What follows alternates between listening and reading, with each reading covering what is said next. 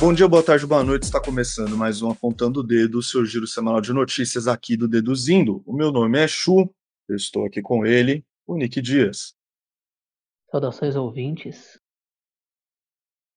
E eu, eu não sei mais se eu tenho forças para Não, estão é, sendo dias complicados. Para falar na introdução, porque. É. Esse, é. Se você tá ouvindo, você abriu o noticiário essa semana, né? Você não precisa nem abrir o noticiário mais. O Brasil tá tão louco que, sim, você tem uma tela na sua frente, você tá sendo informado de desgraça, de, de coisas diferenciadas e complicadas. Né? Eu vou te confessar aqui dentro do programa que desde que começou a CPI, eu escolhi me ausentar da discussão, honestamente. E aí, ele se ausentou, vem para mim, né? Então. Mano, mas aí a gente equilibra, pô. Que a gente vai tratar principalmente CPI, então se você não aguentar mais, ouça, ouça que vai estar tá legal ainda. É CPI, tá tranquilo. Lembrando que esse, esse vai ser o primeiro programa da, da nova agenda, que agora a gente vai lançar às segundas-feiras. Uhum. Então talvez ele fique um pouquinho maior, porque que nem se vocês seguem na nossas redes, se não seguem, por favor, sigam, arroba deduzindo no Instagram. Vai. A gente teve uma mudança na, na agenda aí, então o programa agora, a partir de agora, vai ser postado na segunda-feira. Que é para você começar a semana já puto com as notícias da, da semana passada. Já sabendo a semana que vai vir como vai ser. É. Eu vou aproveitar que você está fazendo um, um, disclaimer, fazer um segundo disclaimer aí. Ah, existe. Não é uma confusão, mas existe um, um, debate entre os nossos ouvintes, né? Quem seríamos nós? Por que, que a gente comenta essas coisas? E, assim, eu acho sempre importante destacar que a gente não é especialista. A gente é, dedica muito tempo a pesquisar algumas informações, tipo, você leu uma notícia, beleza, essa notícia me deixa em dúvida sobre o que aconteceu em tal evento, e aí procurar o que aconteceu naquele evento, enfim. É, como a gente se propõe dedicar esse tempo a tentar entender as coisas, a gente também se propõe a estar aqui com milhões de aspas, por favor, explicando, discutindo essas temáticas. Mas a gente não é especialista no negócio e o, o podcast é um convite a um debate mesmo. Porque essas coisas estão acontecendo e elas têm importância na nossa vida, então é importante que a gente esteja debatendo e falando sobre elas para tentar entender é, essa loucura que é viver no, no Brasil 2020. Ou no mundo, né? Mas o nome é justamente apontando o dedo, porque são duas pessoas sem especialização em jornalismo, sem nada muito profundo, vendo o noticiário que está aberto para qualquer pessoa que nem a gente vê e comentando. Uhum. Então, a gente não quer nem formar opinião. Como a gente está numa democracia ainda, há controvérsias, a gente decidiu. Muita gente, quando a gente fala na internet, ah, não sei o que, mas que coisa bosta, os caras, ah, por que você não faz o seu então? A gente está fazendo o nosso. Mas eu vou te admitir que Entendeu? desde que o Bozo foi eleito, eu tinha vontade de estar tá na internet podendo dividir essas coisas que a gente acaba aprendendo e sabendo, né? Então. Essa é a beleza da internet, né? É. É isso. Estamos aqui para tentar fazer essas informações rodarem. Embora eu sei que é foda viver sendo metralhado por informação o tempo todo, por isso mesmo que a gente faz aqui um filtro do que talvez, uhum. ou do que a gente considera seja, nesse momento, né, do, da gravação do, do programa, o mais importante para se saber. E eu não sei, eu não sei quanto a você, mas para mim serve muito como escape também, porque eu tô falando sobre o absurdo que eu tô vendo ali e eu vou te tá falar que para mim tem sido um pouco sofrido. Eu, eu consigo Nossa. ter uma válvula de escape no Cauê no PC, que é o meu programa no YouTube. Ah, mas você escapa podcast, com outras coisas, né? É, é.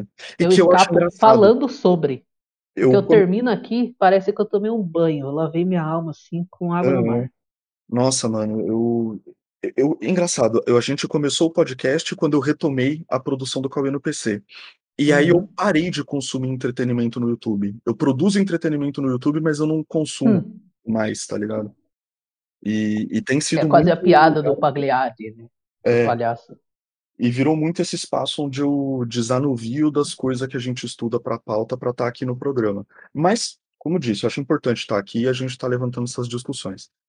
Dito isso, algum comentário antes da gente seguir pra pauta? Não. Então, vamos pra pauta, vamos começar tranquilo? Nada difícil? Não, é é assim, é que eu estava reclamando que eu falando: "Não", aí eu fiquei com em puxar as coisas da CPI e tal. Mas aí o Chu falou: "Não, é muito, sabe, eu vou ficar mal se eu puxar essas coisas da CPI, então eu vou puxar essa notícia aqui". E aí, eu fui tentar entender o que que tá acontecendo entre Jerusalém e Gaza, porque estava ruim saber de Brasil, vamos estudar a questão palestina então? E eu já aviso que eu vou resumir bastante a situação, tá? Mas, enfim, faz aí uns 10 dias desde o nosso último programa e Que foi exatamente quando iniciou a onda É. os cara espera a gravação. Eh, no começo lá da semana passada foi eh, começou uma nova onda de violência, né, mais uma batalha do conflito Israel-Palestina. E aí eu resumindo bastante qual é a questão, né, Je eh, Israel é um estado que foi, entre aspas, "artificialmente criado" no Oriente Médio pós, eh, Segunda Guerra, por questões de realocar os judeus na terra sagrada deles, enfim, eu não vou saber explicar com detalhes, como eu disse, não sou especialista. E, eh, já tinha uma galera ocupando aquele espaço de origem muçulmana, né. Enfim, fez-se essa Também é terra sagrada deles. exatamente, o o são 2 povos que compartilham dessa A criação do Estado de Israel foi no dia 14 de maio de 48, então É mesmo? quase aí aniversário da criação. É, Nossa, eu 14 de pulei eu pulei essa efeméride no Cauê no PC, que pena, hein. Enfim, eh, se bem que não ia aprender questão palestina pra fazer uma efeméride, peço desculpa É. Mas, enfim, bem resumidamente é isso, né, você tem esses esses 2 povos, essas 2 culturas, eh, intimamente ligadas a a essa região do planeta, só que é virtualmente inviável que elas coexistam naquele espaço, virtualmente, bem virtualmente. Enfim, criou-se o Estado de Israel, eh, o governo israelense acabou segregando algumas partes do, eh, do seu território para os muçulmanos. E e criou-se esse estado eh, criou esse estado com a saída dos britânicos, que é tipo metade da guerra dos mundos é isso. Isso, e é uma forma de apartheid, então Israel tem uma tem um uma relação com com essa população dentro do seu território, que é como se eles fossem parte do princípio de que eles são inferiores, eles estão ligados ao terrorismo, não sei o quê, e e aí, enfim, tanto que recentemente, acho que uns 2 programas atrás, a gente comentou que Israel tem vacinado a sua população com relação à covid, mas deixou os palestinos na mão, então a Palesti na Palestina, né, tem uma galera morrendo aí de covid que porque não recebe assistência, que essa assistência é impedida pelo governo israelense. Enfim. Eh, Jerusalém é uma cidade dividida, né, é uma cidade dividida, tem ela tem bairros específicos, digamos assim, né, para os seus povos, para os povos que ali habitam. E e aí, entre outros lugares em Israel que também são divididos entre esses povos, né, rolou aí um conflito mais acirrado de uma ocupação de israelenses em território palestino. Eh, rolou esse conflito, esse conflito teve eh, não consequências, ele teve desdobramentos, né, as forças de segurança de Israel chegaram a invadir uma mesquita que, se me lembro bem, chama Al-Aqsa, é tipo o 3º lugar mais sagrado para os muçulmanos no mundo, sabe, você tirando Jerusalém e e algum outro lugar que eu não vou saber pontuar agora de Tipo, sei cabeça. lá, Aparecida do Norte. É, tipo, é assim, é um lugar de culto, entende, e esse lugar foi violado pelas forças de segurança de Israel pra subjugar esse povo que, basicamente, sem razão nenhuma. E aí o eu não sei se dá pra falar em governo palestino, mas enfim, o Hamas, que faz parte do governo palestino e tem um um tem tanto um lado político quanto um braço armado, ele lançou uma ofensiva contra, eh contra Israel. Mas assim, conflito escalando. Eh eh, já naquele ponto do conflito em que é muito difícil apontar dedos e falar: "Ah, o Hamas tá errado de ter lançado mísseis", cara sabe, a população dos caras tá sendo agredida pelas forças de segurança, então, sabe, não não dá pra esperar que eles não tomem alguma atitude que eleve o o conflito. Inclusive o prédio da da rede de TV da Al Jazeera foi bombardeado. Por Israel, em território palestino. Então assim, é é tipo, alguém responde de um lado, o outro responde do outro, e a gente viveu aí esses dias de conflito mais quente, em que tanto Israel quanto Palestina bombardearam um um ao outro. Cidades. É. Eles é tipo, é uma cidade de 1.000.000 de habitantes trocando míssil entre eles. E e assim, é é é um nível de violência que é é É indizível, é cara, é indescritível. míssil.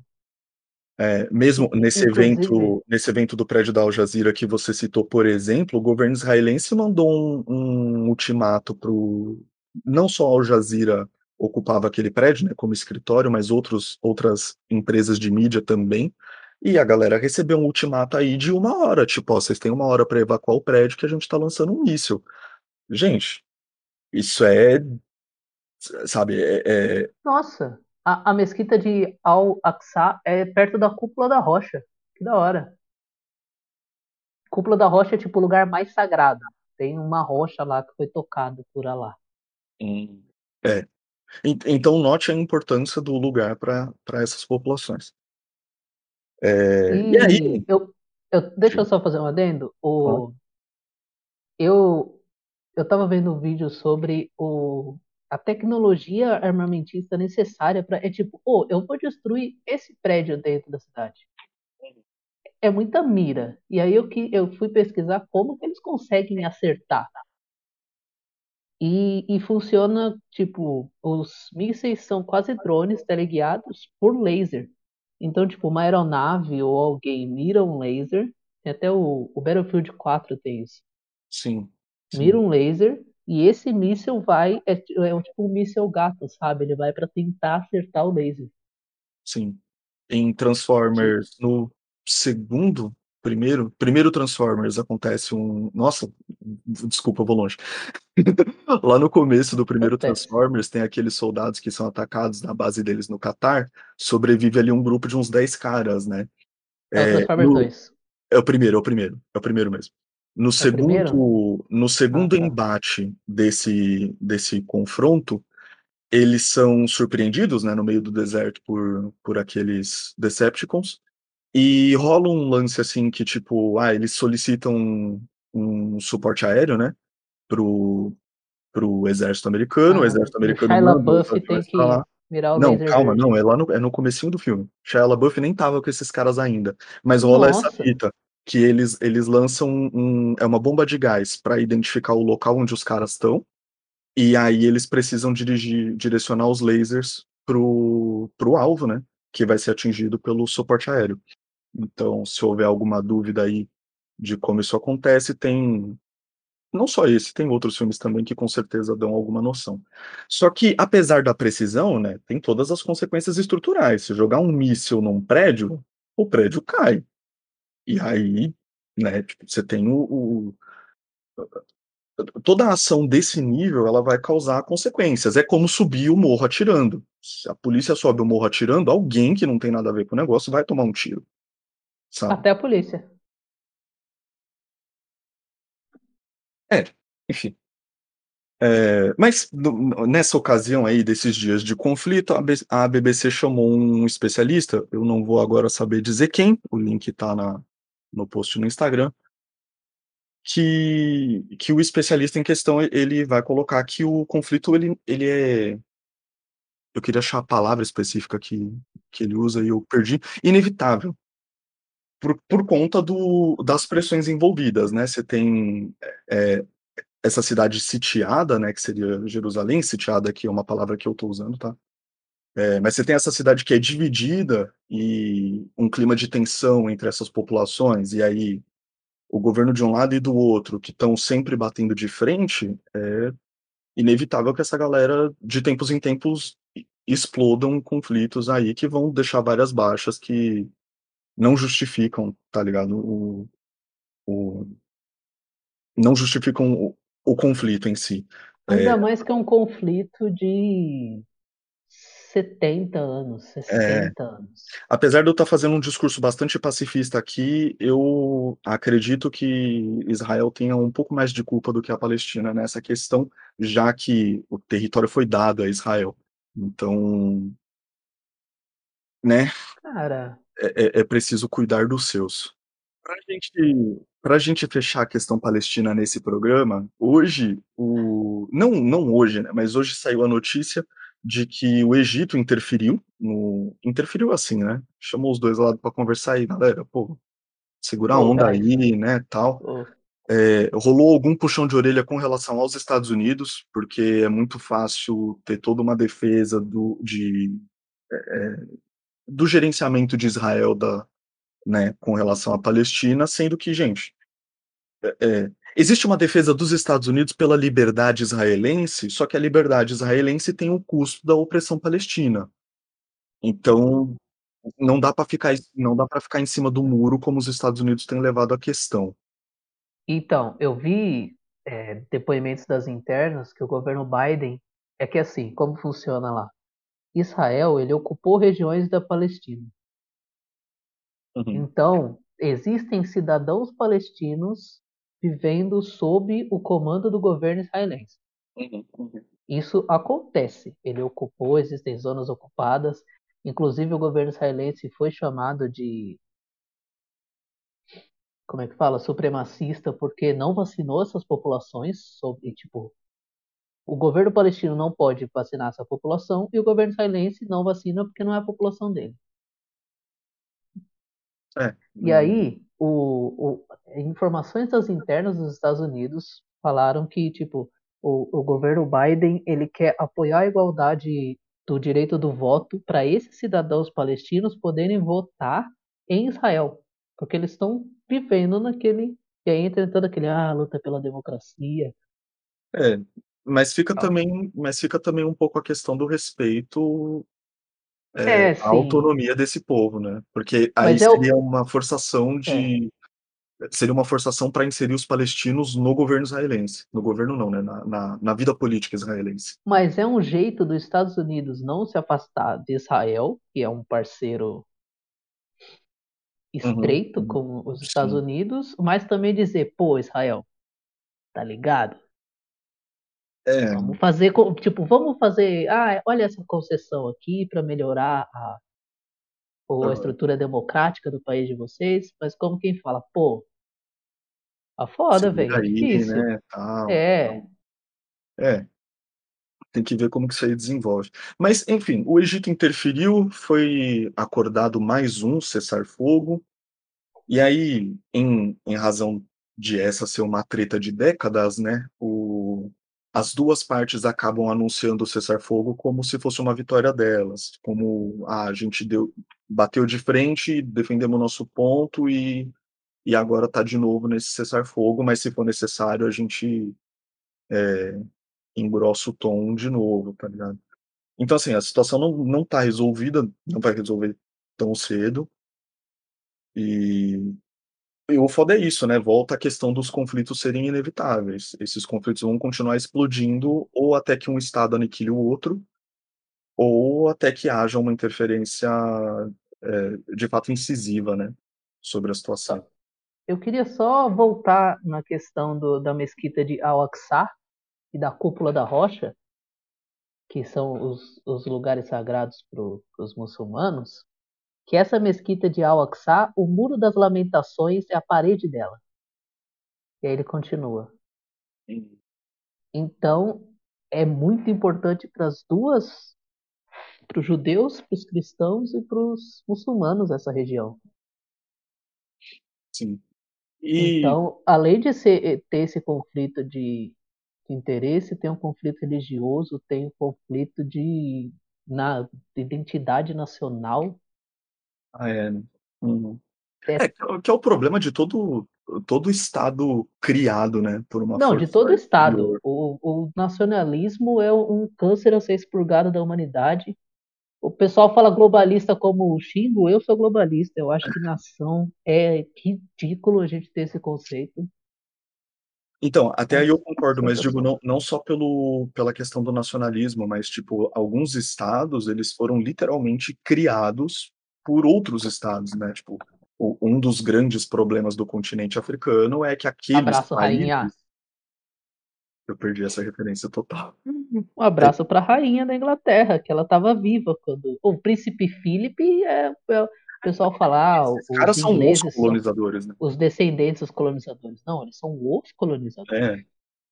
Mas, enfim, tipo, você pegar um dos grandes problemas do continente africano é que aqueles, aqueles estados da África, eles foram divididos segundo uma visão europeia, não segundo como aquelas populações africanas se reconheciam enquanto povo. E é por isso que muitos daqueles países têm fortes conflitos internos, tanto que depois da independência de alguns deles, muitos se dividiram. Uhum. E essas divisões vêm disso, tipo, você tem et etnias ali com culturas completamente diferentes, tendo que dividir esse espaço que eles não reconhecem como como dos 2, né, porque eles não têm essa noção de que aquele é o nosso território. O xadrez verbal faz um panorama muito bom sobre esses faz, conflitos. tiver A antiga União Soviética também, como estão na, Uhum. na Sim. região soviética da Ásia ali, tem, existe o mesmo problema. Na povos da Índia também tem esse problema, o Nepal, Hong Kong. E essa mesma questão vale aqui para Israel e Palestina. Então, tá tudo errado. Tem que redefinir todas essas fronteiras aí, e e aí é foda, Hum. né, porque são povos que dividem esses espaços, então, putz. Mas, cara, dá pra morar todo mundo na moralzinha? Eu acho que tá, mas aí exige uma maturidade desses Não, povos, tá tipo? De se eles não tivessem se agredido por, sei lá, 70 anos, tava. é. Mas É aí eu agora é que 70 anos jogando bomba um no outro, é eu acho que é uma situação muito parecida com as Coreias, tá ligado? Tipo, eu acho que é pior que as Coreias, cara. sim, é eu digo eu acho que é pior que a do que as Coreias, até pelo fato de que exis existem combates consistentes, né, com nesse conflito. As Coreias estão razoavelmente ok uma com a outra, mas fica aquela, as 2 Coreias querem unificar, só que vai unificar e vai puxar pra qual lado? E aí as 2 não entram num acordo. Eu também não entraria, porque, porra, você tá 70 anos defendendo um regime pra de repente, "Ah não, a gente vai se juntar à Coreia e vai virar o regime deles", É. é E complicado, ligado? aqui, aqui já entra naquele, naquele problema do nacionalismo que um escritor alemão falou, não vou lembrar o nome, que já é sobre o você guerreando com outras pessoas, porque eles defendem uma bandeira e as pessoas que defendiam aquela bandeira mataram pessoas que defendem a sua bandeira, mas você nem conhece aquela pessoa. É. Uhum. Já é meio que são os, os ícones nacionais fazendo as pessoas se matarem. E aí, tipo assim, por conta que o seu avô matou meu pai, eu te mato. Aí o seu filho me mata e o meu filho mata o seu filho e o neto dele. Isso aí E vai aí não virando uma questão nunca. cultural, né. É, Eh, vamos partir pra um assunto um pouco mais de boa? cara, de boa, assim, vamos lá. Vamos lá. Ai, eu. A, a próxima notícia é da Lance. Vamos falar um pouco de futebol, né? Então, por crise interna, Rogério Caboclo pode ser derrubado da presidência da CBF. Então, a presidência da CBF e qualquer presidência do, de cargo assim no Brasil, ela, ela está sendo cerceada por muito. É muito conflitosa, né? Os últimos dois presidentes da CBF estão banidos do futebol pela FIFA. Cara. O último já não está tão banido assim, porque ele largou o cargo antes de ser banido. Mas ele foi Só tá indiciado. banido. É, tipo, se ele, ele não, eles não podem mais falar com futebol, mas essas pessoas ainda têm muito poder dentro da CBF. Porque a CBF é uma confederação. Então, o, são tipo times, tem os seus representantes, esses representantes fazem uma votação para um conselho e esse conselho vota quem vai ser. Então, essas crises internas de trocar presidente, eleição, não vai mudar nada. Não, não vai vir um iluminado, a CBF vai continuar sendo esse que é aí. Uhum. E há pelo menos três semanas a, a crise tem se agravado com o, o, o Rogério Caboclo, que é o, o presidente atual da CBF. Porque, olha, é assim, tem uma secretária que ela organiza os eventos da CBF, organiza final de campeonato, sabe aquele arquinho que fica no final de, do Brasileirão, essas coisas? Ela organiza eventos da CBF. Sim. E, e ela tem uma certa, ela é foi contratada pelo presidente anterior. Eu só não vou lembrar o nome dele. E ela ela ela tem um prestígio dentro da, da organização, né? Uhum. E o Rogério Caboclo, quando entrou, ele entrou sempre com aquele negócio, eu sou administrador, eu não sou político, e não sei o quê. É o político, senão não tinha entrado aí, né? É. E aí, com o passar do tempo, ele foi perdendo prestígio, ele foi começando a ficar agressivo. Uhum. Até com a tratativa, depois veio o coronavírus, e aí ele começou a ficar agressivo na tratativa com os times, na tratativa com a imprensa, e tem até notícias dele, teve um... Eu tô vendo aqui que teve uma ocasião que ele se irritou com ele se irritou com um debate com relação à continuidade dos jogos no meio da pandemia e usou um palavrão, bateu na mesa, enfim, deu, deu piti. Não, ele, ele se irritou pela não continuidade dos jogos. Pela não continuidade, sim. Isso. E aí, essa funcionária, ela pediu afastamento por motivos de saúde. Uhum. Ela estava muito cansada do serviço, não estava conseguindo lidar. Sim. E três dias depois, ele também pediu, ele pediu afastamento. Uhum. E vazaram informação interna que parece que ela tem provas desvios de comportamento do presidente Rogério Caboclo em relação a ela, que é uma pessoa muito querida. E o, o Caboclo, quando ele entrou, ele era muito próximo do Del Nero. E ele foi se afastando conforme foi acontecendo esse negócio, ele começou a ficar ignorante. E aí ele se afastou, ele já não beija mais a mão. O que abre espaço para ele ser mais criticado. Sim. E aí, o que, que aconteceu? O que que dizem que aconteceu? Aí a moçada do dedo no cu. Olha só, fofocas do mundo futebolesco. O, o Ricardo Teixeira e José Maria Marim, que não podem mais ser se envolver com futebol pelos mesmos motivos. Cara, a CBF é tipo Rio de Janeiro. Tem um vivo ali que mexeu que tá tá suave. O Caboclo foi, foi tentar conversar com eles para se aproximar, para tentar se manter no cargo. Só que o que ele não esperava é que esses outros dois também já estão se articulando para o próximo cargo, para o próximo Hum. presidente.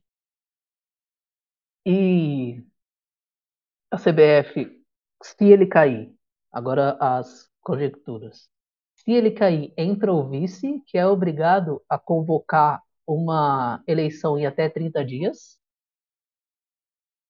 Uhum.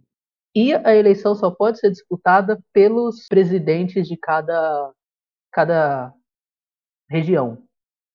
Apenas os vice- vice-presidentes podem. E são alguns nomes, sete nomes, que podem se candidatar além desse, desse que vai entrar, que é o segundo na cadeia de comando.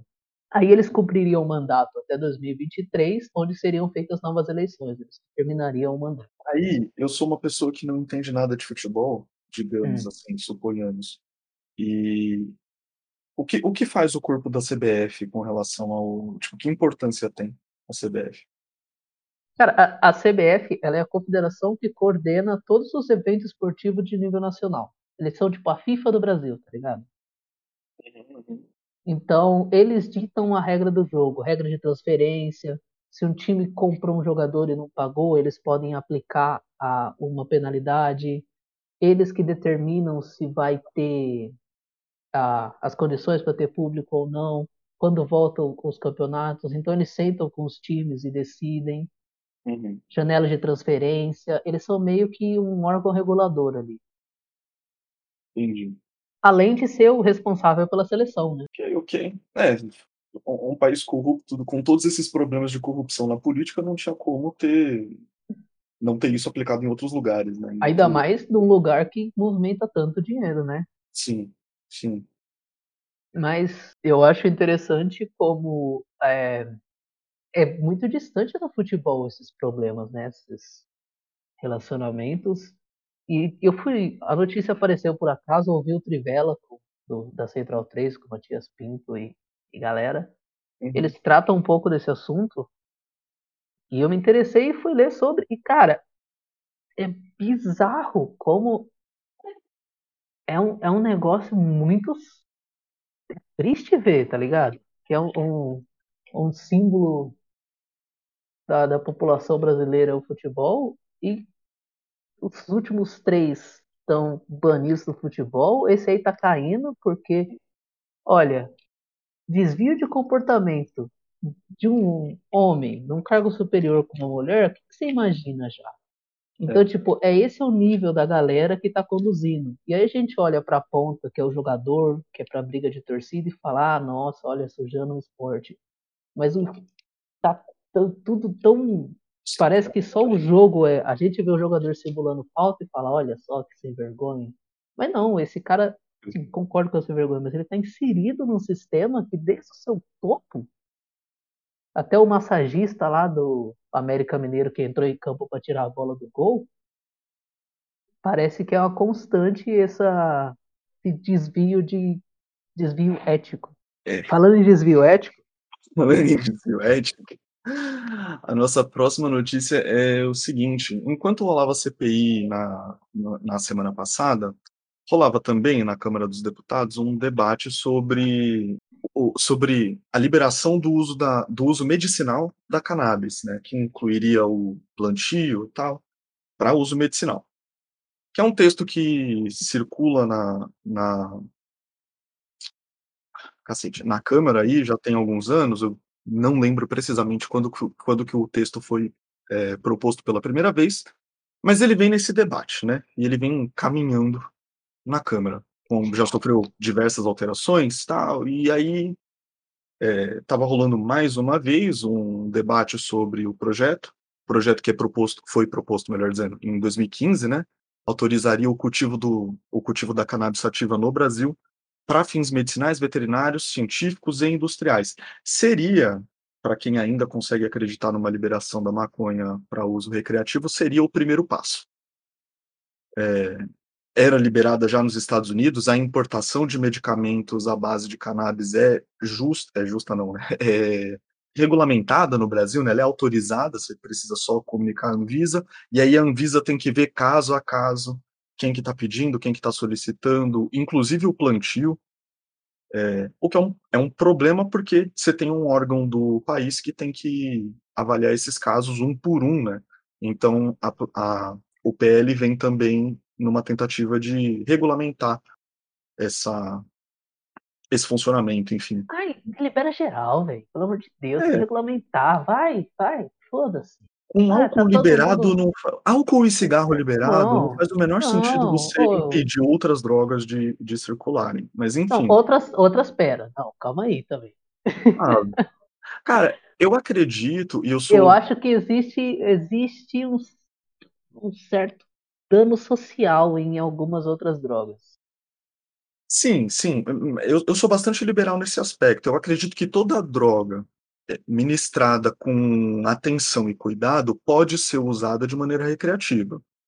Mas assim, tendo como disse, tendo álcool e e cigarro liberados, com todos os com todos o os pontos que precisam ser respeitados pra que essas drogas sejam liberadas, no meu ver não faz o menor sentido que as outras não sejam, Mas tendo os mesmos sabe cuidados.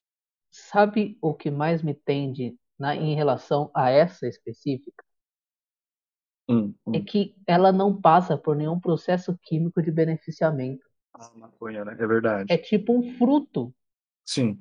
É, não é diferente do que o tá o ligado? os Um bolivianos, colombianos, não não É, que sei, mascam galera da mascam América Latina me coca, é. perdoa, mas eu sou burro, que mascam folha de coca, tá ligado? É Que é ajuda a respirar em altitude. É, você tem uma planta, ela tem algum efeito sobre o corpo, e você consome aquela planta, tá ligado? Não é que é o fumar até tabaco original, o o problema do cigarro não é o tabaco, é uma caralhada de tóxicos Não, que o tabaco tabaco tabaco também é um também problema, claro, porque, é. né, droga. Ele é Mas é mas digo, eh, tem outros problemas envolvidos ali, para a produção industrializada desse produto. Eh, sabe, você tá liberando as pessoas fumarem veneno, tá ligado? Então tirando tirando que não faz sentido, porque além desse ponto de ser tipo um um matinho ali, que a pessoa que nem tabaco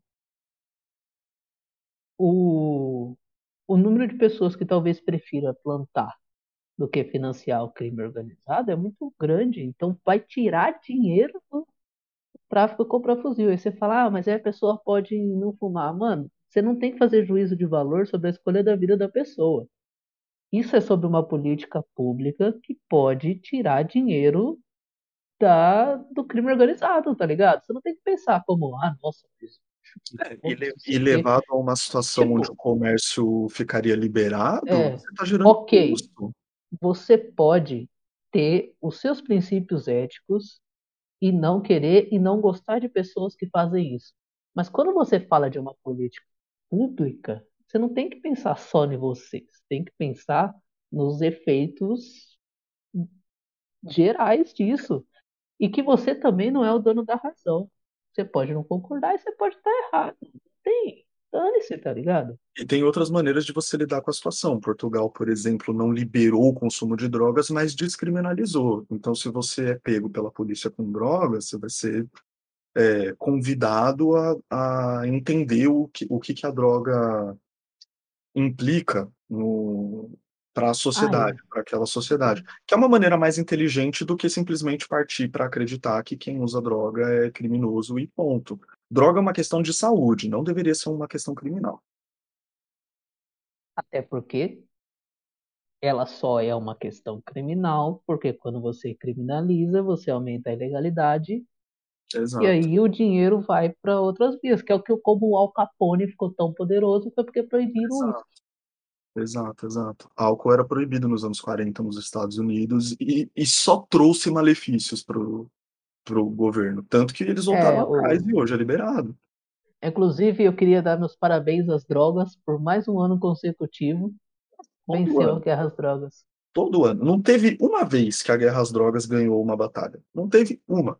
Eh que eu dizia e e imagina, né, a gente tá cansado de ver operação policial que sobe o morro, pá, mata uma galera, É. e aí se alega que que, enfim, eh eh, faz parte do combate ao tráfico, tá, mas e daí, sabe, o tráfico não acabou por isso. Tan tanto que é meme, né, tipo, essas apreensões É. ridículas de de quantidade de droga, né, tipo, a polícia entrou na casa de um fulano e saiu de lá com uma trouxinha de 5 gramas de maconha. "Uau, acabou o tráfico", sabe, é é ridículo, gente. Essa aqui é a ponta. O usuário o usuário, esse comércio de rua de droga, ele é a ponta de uma estrutura de mercado. E convenhamos, né, não é como se não tivesse político e militar sendo preso com quantidades enormes de drogas e e não acontece nada. Na Então Espanha, por exemplo. então assim, né E sabe pelo qual que é o foda? O o a China sabe por que a China compra soja do Brasil? Não. Você já já viu isso? Não, Ela compra soja do Brasil, porque compensa muito mais plantar cannabis pra fazer as coisas. E aí a gente planta soja e foda-se. Porque você faz tecido, você faz remédio, o Israel tá produzindo Verdade, né, muito, eu Califórnia tá lembro. produzindo muito. É verdade, Ela é veneno. carbono eh, ela é muito boa em captação de carbono, porque eu não sei se você parou pra reparar, quando você planta algo, a terra não desce. Todo o corpo da planta é composto de gás carbônico que ela tira do ar. A massa da planta, o carbono da estrutura da planta, é do ar. Ela tira nutrientes da terra, claro, mas Acabou de nossa, o caralho. Abri abri a mente do do menino. Uhum. Já valeu o programa pra mim.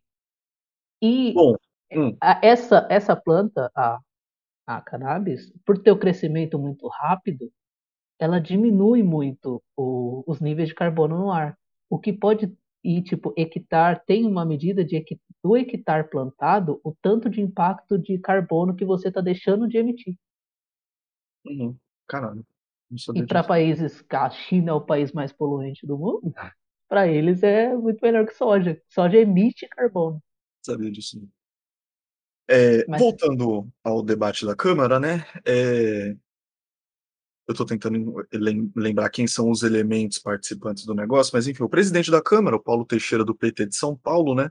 Ele foi agredido pelo deputado Diego Garcia do Podemos, que que- é, Podemos do Paraná, que obviamente quem você acha que ele é alinhado? É, que é alinhado ao, ao Bolsonaro e, e teria tomado essa atitude, é uma interpretação minha dos fatos, já que o Pazuzu disse que a mídia não deveria interpretar as coisas, eu vou aqui contrariá-lo. É, tomou essa atitude no intuito de parar o debate, já que o debate estava andando e aí vinha, vinha, antes de se retomar o debate, né, vinha uma votação para uma votação de requerimento do adiamento do debate, é, coisas que acontecem em, em reuniões de política, né? E aí, troca ideia que não se garante no murro. é, e aí o nesse ah, vai adiar o debate, não vai adiar o debate, o cara não queria aceitar a votação que decidiu pelo adiamento do debate, e aí precisava, enfim, acredito eu, de alguma maneira, né? Precisava atrasar a discussão, fazer a discussão não acontecer. Ele levantou da mesa, tem vídeo disso. Ele levantou da mesa, foi ao presidente da sessão, meteu-lhe um tapão no peito e falou que, que a sessão não ia continuar.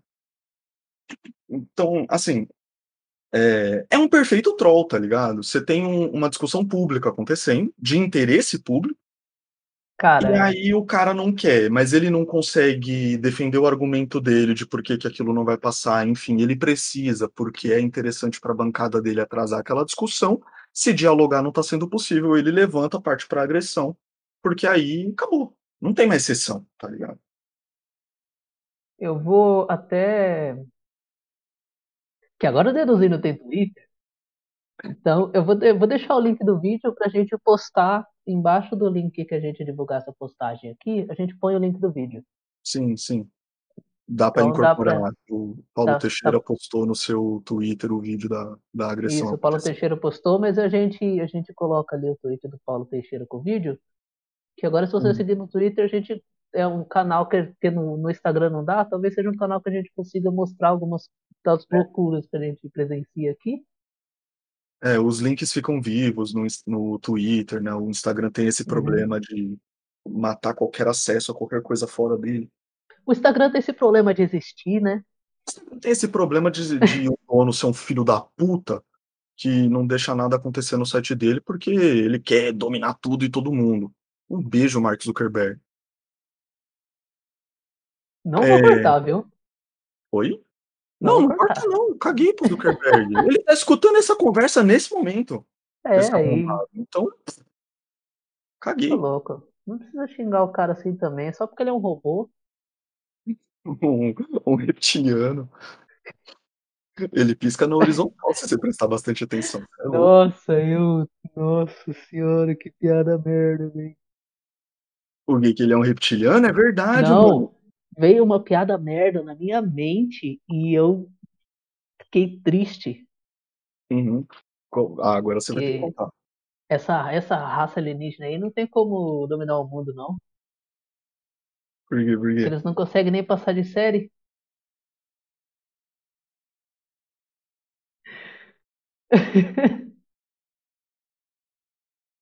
Vamos pra próxima?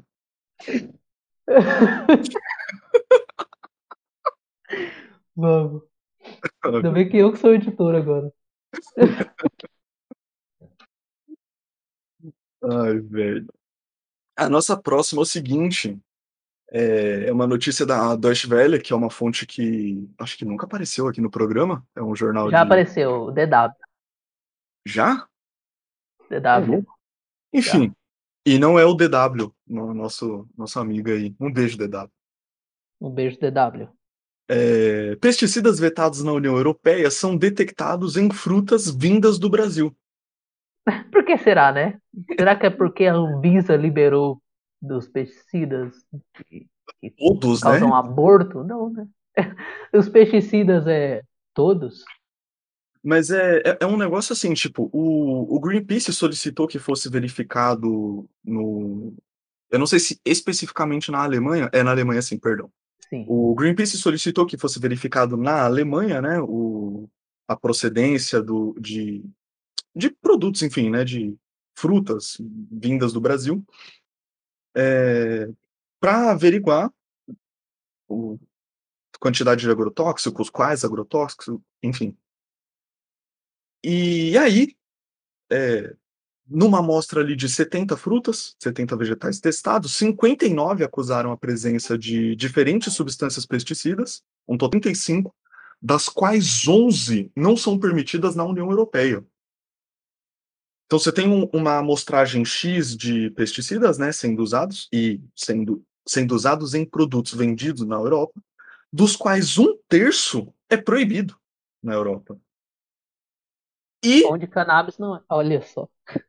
E são produzidos pela Alemanha. A Alemanha produz os pesticidas usados no Brasil, não todos obviamente, mas parte deles. Que são proibidos serem usados lá. E aí e aí a Alemanha mesma veta a a a utilização desses pesticidas no seu território. E aí as empresas, a Bayer, a BASF, vão se defender alegando que a produção delas tá regulamentada de acordo com, eh, com a regulamentação alemã, e que eles inclusive fornecem, eh, todo o manual, treinamento, enfim, de como seria feita a aplicação desses pesticidas. Só que, cara, Brasil 2021, você acha que existe algum cuidado de saber como a aplicação desses pesticidas tá sendo feita pra garantir que eles estejam de acordo com, eh, sabe, com um consumo saudável? Não, então, e e isso vai vai provavelmente vai ter feito no acordo da União Europeia com o Mercosul, que o Bolsonaro se gabou de ter conseguido, sendo que ele não fez nada. Agora fica claro que ele tá até atrapalhando. E que era um acordo cara, o Mercosul, ele era mais ou menos, de maneira bem simplista, vou colocar aqui de novo, eh, ele era mais ou menos o que é a União Europeia para o continente europeu, só que ele seria, obviamente, pra pra América Latina, América do Sul, enfim. Então, assim, ele era a oportunidade de uma grande quantidade de países se unirem pra tentar manter um um mercado comum e beneficiar interesses de todo mundo, ou pelo menos a maior quantidade de interesses de todo mundo, que fosse é possível. globalismo, Pra fuja do União. Europeia deu extremamente certo, tá ligado? E e e o aqui o Mercosul a gente a gente, Brasil, tá cagando no Deve no ser Mercosul. deve ser deve ser tão bom você ter sua democracia sem ser atrapalhada pelos Estados Unidos, né. Você que joga games e tromba com outros latinos que não brasileiros, e e fica puto porque eles tiltam com a gente a cada 2 minutos, os cara têm razão de tá tiltado. A gente só faz bosta, leque. Não, espera, espera. Você não vai defender boludo aqui. Ah, vou. Vou. Não vai defender boludo. Vou. Tirando Ranier Maricon. Ranier Maricon, um abraço. Não faço ideia quem seja. É, um MMOs, cara. Ah, é, enfim. Ranier Maricon, ele era ele era desprendido desses ele não era Não. um boludito.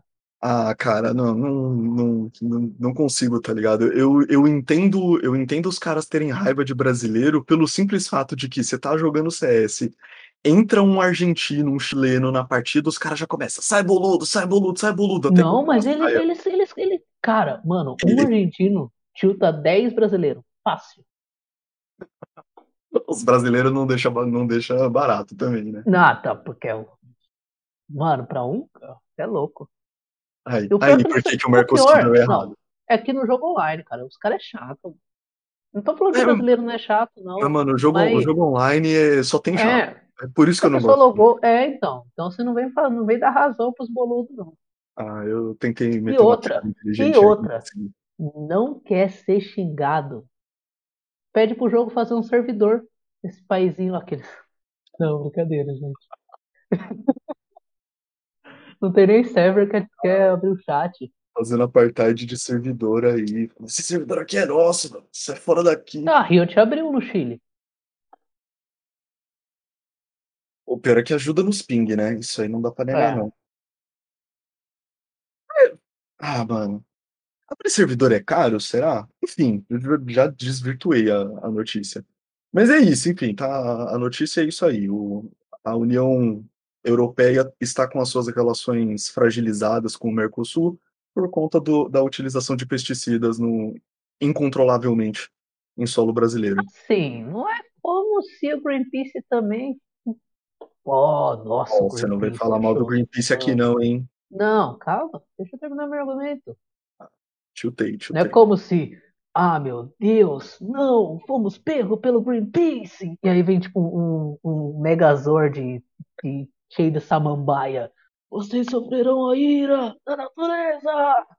Ah, a União Europeia rompe coisa, metade não, é tipo: "Ah, olha só, o Greenpeace achou alguma coisa". O Greenpeace tá fazendo o que a gente faz aqui, ele tá apontando o dedo. O que que vai É. virar disso é uma outra questão, envolve interesses das 2 partes, então é é é mais complexo do que isso, não é tipo: "Ah, É. tem esse problema, então a União Europeia, eh, tá de mal do Mercosul", não. Isso vai desenrolar, provavelmente vai vai implicar em alguma exigência da União Europeia de que sejam de que seja de que tenha uma vigilância, né, do governo brasileiro com relação ao uso desses pesticidas, uma vigilância que a gente sabe que não vai acontecer, porque o Ministério do Meio Ambiente é uma piada no governo Bolsonaro. A gente vai comentar daqui a pouco. Vamos Mas, comentar agora já, já eu acho essa? eu acho muito interessante, muito importante o que o Greenpeace faz. Fala: "Ó, essas fruta veio do Brasil com pesticida, não sei o quê, mas olha só que engraçado". Aí eles vêm falar: "Ô Brasil, ô, vocês estão colocando pesticida, isso é perigoso", o Greenpeace fala isso. Mas ele chega lá, ele: "Olha só que engraçado essas frutas da Alemanha aqui com 11 pesticidas proibidos na União Europeia, que foram produzidos na Alemanha, né, Bayer. Que legal isso, né". Não, também, sim. É eles vão eles atiram pra onde não é não é que nem a ONU. Não fui eu que disse. Não, nada. Nada, nada, não fui eu que disse. O que que não foi você que disse? Não, deu uma pontada de dedo aí pra ONU. Que eu não vou tirar a sua razão não, mas eu não estava Hum. esperando. Então, vamos já que a gente tá falando aí de pesticida, vamos falar do maior pesticida? Pam, pam, Nossa pam, senhora. Nossa, desculpa, foi horrível essa, meu Deus, eu não Eu presto falei o. Nossa Senhora antes, que eu vi o tempo que a gente tá gravando já. Não, é. Ho hoje vai, hoje vai gente, hoje vai. Não, vambora. Então, a nossa próxima, já que a gente tá falando de meio ambiente, é o seguinte, o Ricardo Salles e o o Ricardo Salles, que é ministro do meio ambiente, caso tu viva embaixo de uma pedra e não sabe, e o Eduardo Bin, que atualmente comanda o IBAMA, eles são alvos de operação da Polícia Federal, que investiga a exportação ilegal de madeira.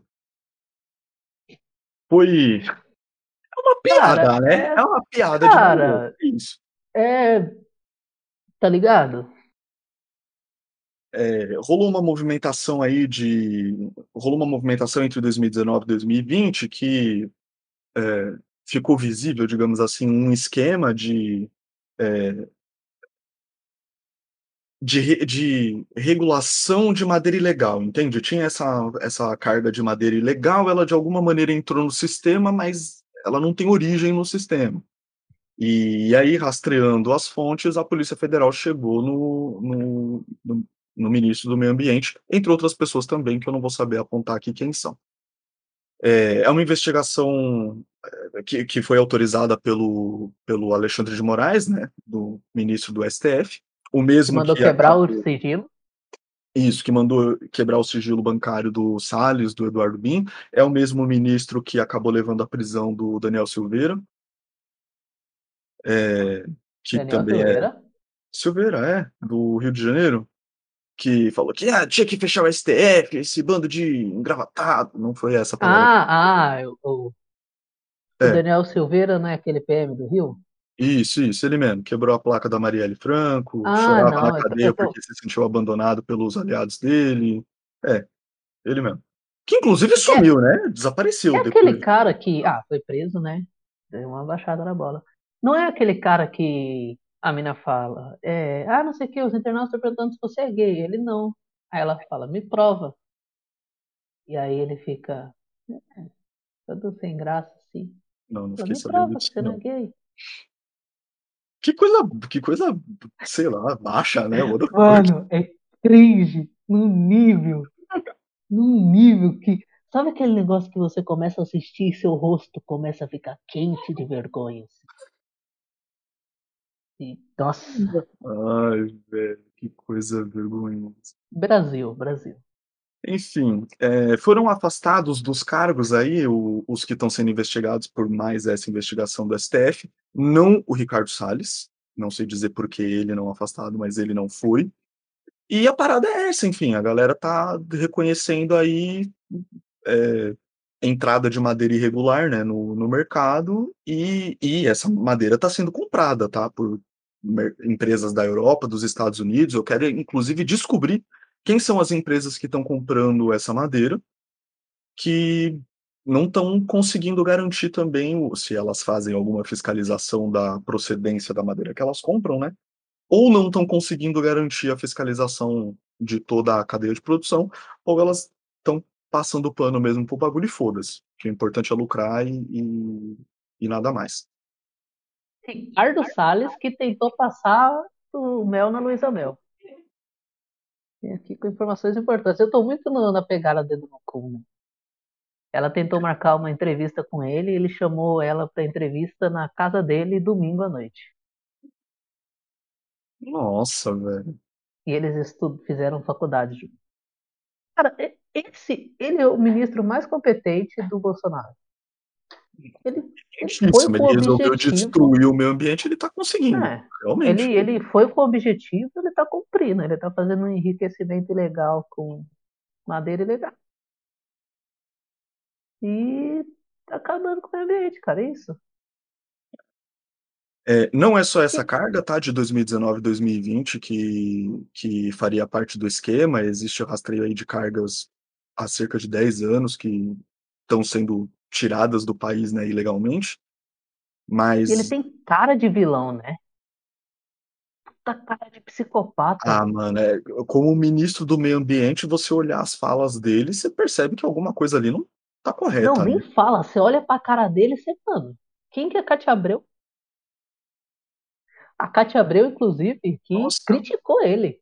Imagina você ser criticado pela Cátia Abreu na questão do desmatamento. A questão do meio ambiente. O cara Cátia foi Abreu que postou, fez uma live esses dias, depois do, da repercussão positiva do xingo que ela deu, vai entrar depois, e ela tem um quadro de uma queimada.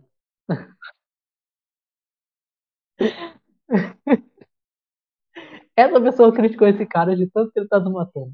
Quem, quem que foi o mala que escreveu o roteiro do Brasil esse ano, tá ligado? Porque assim, Esse as, cara é bom. Não, as coisas estão muito absurdas, velho. Não é O possível. roteirista é muito bom, cara.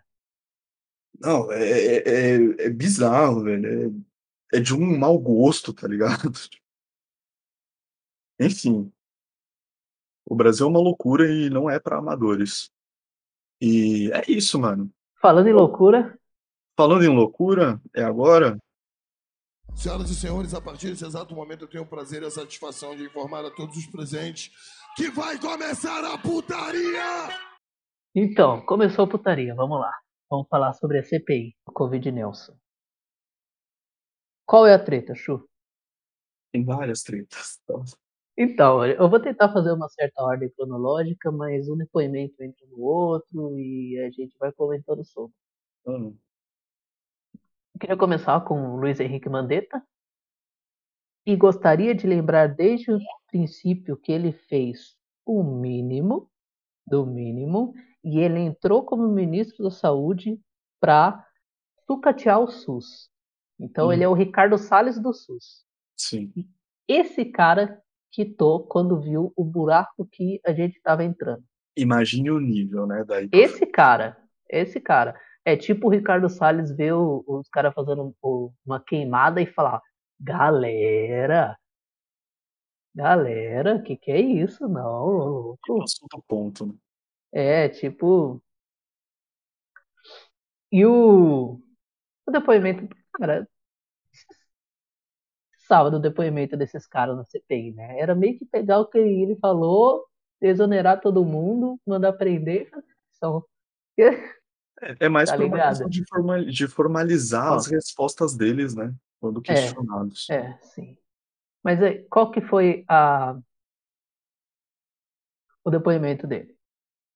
O Mandetta, no começo, ele fazia lives diárias, desde o primeiro caso, ele estava fazendo lives diárias para informar a população. Foi quando começou a conflitar o, o problema dele com o Bolsonaro. Os principais pontos do depoimento foi as medidas baseadas na ciência que ele estava tentando tomar, que foi aquele começo, ah, se você tem sintomas, você usa máscara, se não, não.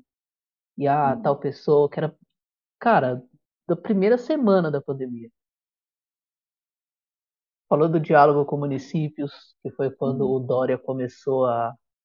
O, o Bolsonaro começou a entrar em atrito com o Dória. Ele falou sobre vacinas, falou que naquele momento já ele tinha uma lista das iniciativas de vacina e tinha a convicção que doença infecciosa, vírus, a gente enfrenta com vacina. Ele fala sobre projetos de testagem em massa, fala sobre isolamento social. Ele é um médico, né? Eu tava fazendo o mínimo. ele fala sobre a discordância do presidente sobre as recomendações. Ele fala sobre os problemas de comunicação, a fala da fala única. Ele fala que não existia uma campanha contra o Covid, Então, existe um plano do governo federal contra. um plano do governo federal contra o Covid. Uhum. E o que eu acho que ele. as- os dois pontos mais importantes do depoimento dele.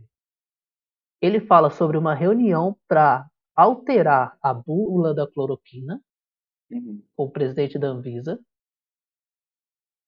para alterar a bula, bula da cloroquina, falando que ela é eficaz contra o coronavírus. Que tinha a doutora Nice Yamaguchi, o Wizard, sim, o, o dono da escola de inglês.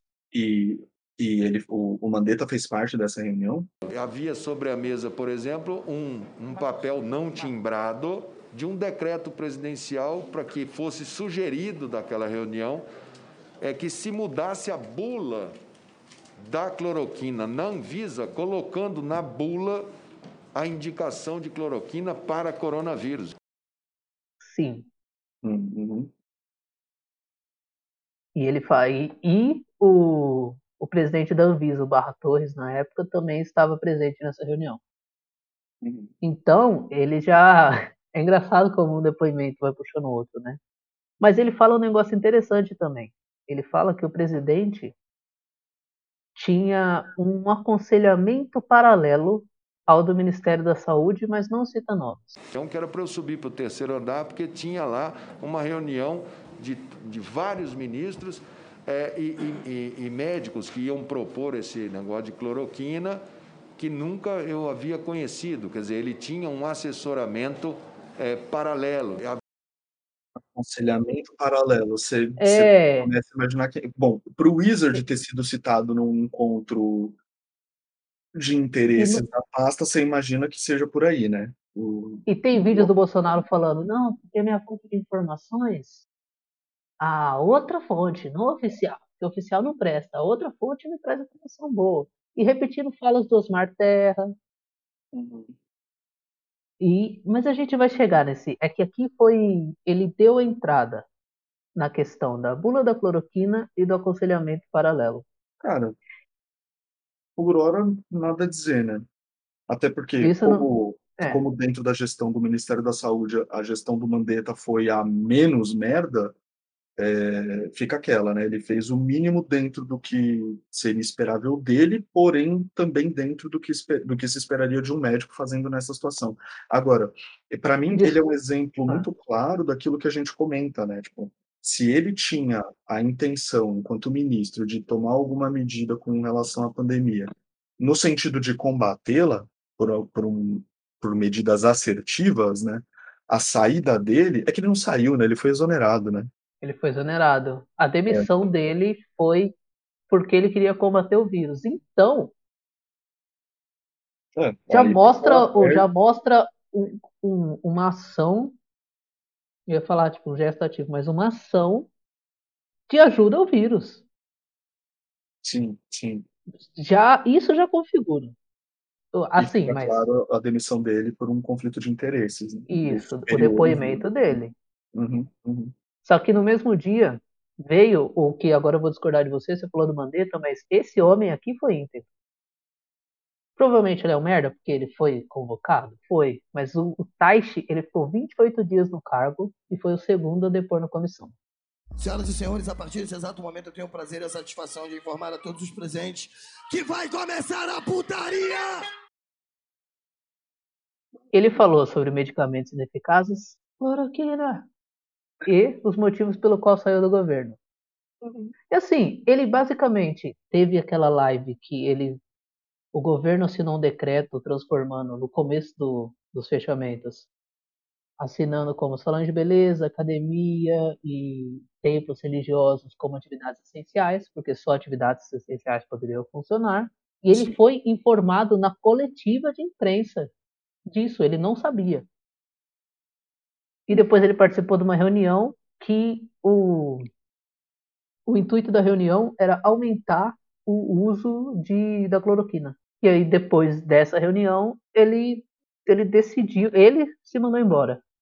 Então ele fala sobre o motivo da exoneração. À noite tem uma live onde ele coloca que espera que no dia seguinte é, vá acontecer isso, que vai ter uma expansão do uso.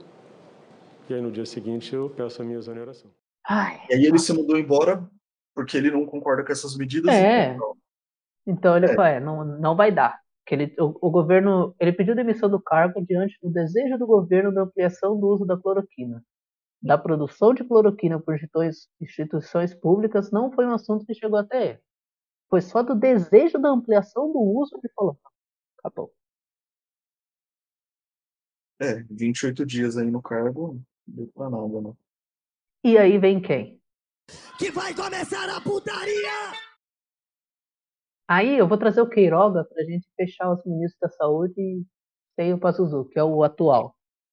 Uhum. que é o quarto ministro do, da saúde do governo Bolsonaro e em pandemia. Cara, o que, que o Queiroga fez? Ele tá num cargo, num cargo de confiança. Segurar o dele ali. Ele tenta proteger o, o presidente a todo custo, toma chamada, fala muita bosta. E, é, mas Ele tenta fazer um meio campo ali.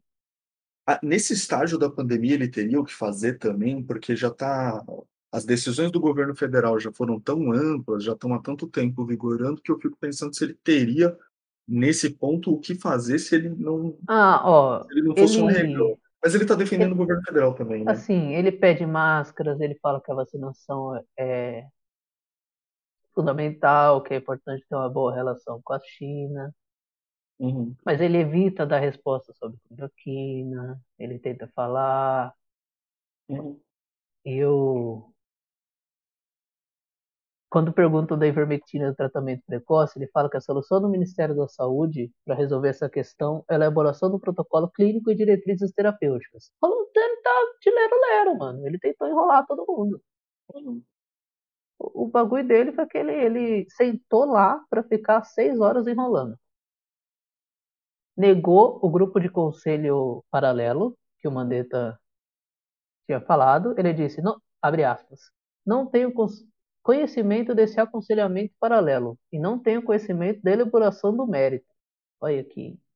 Eu não posso falar de aconselhamento paralelo que não tenho conhecimento.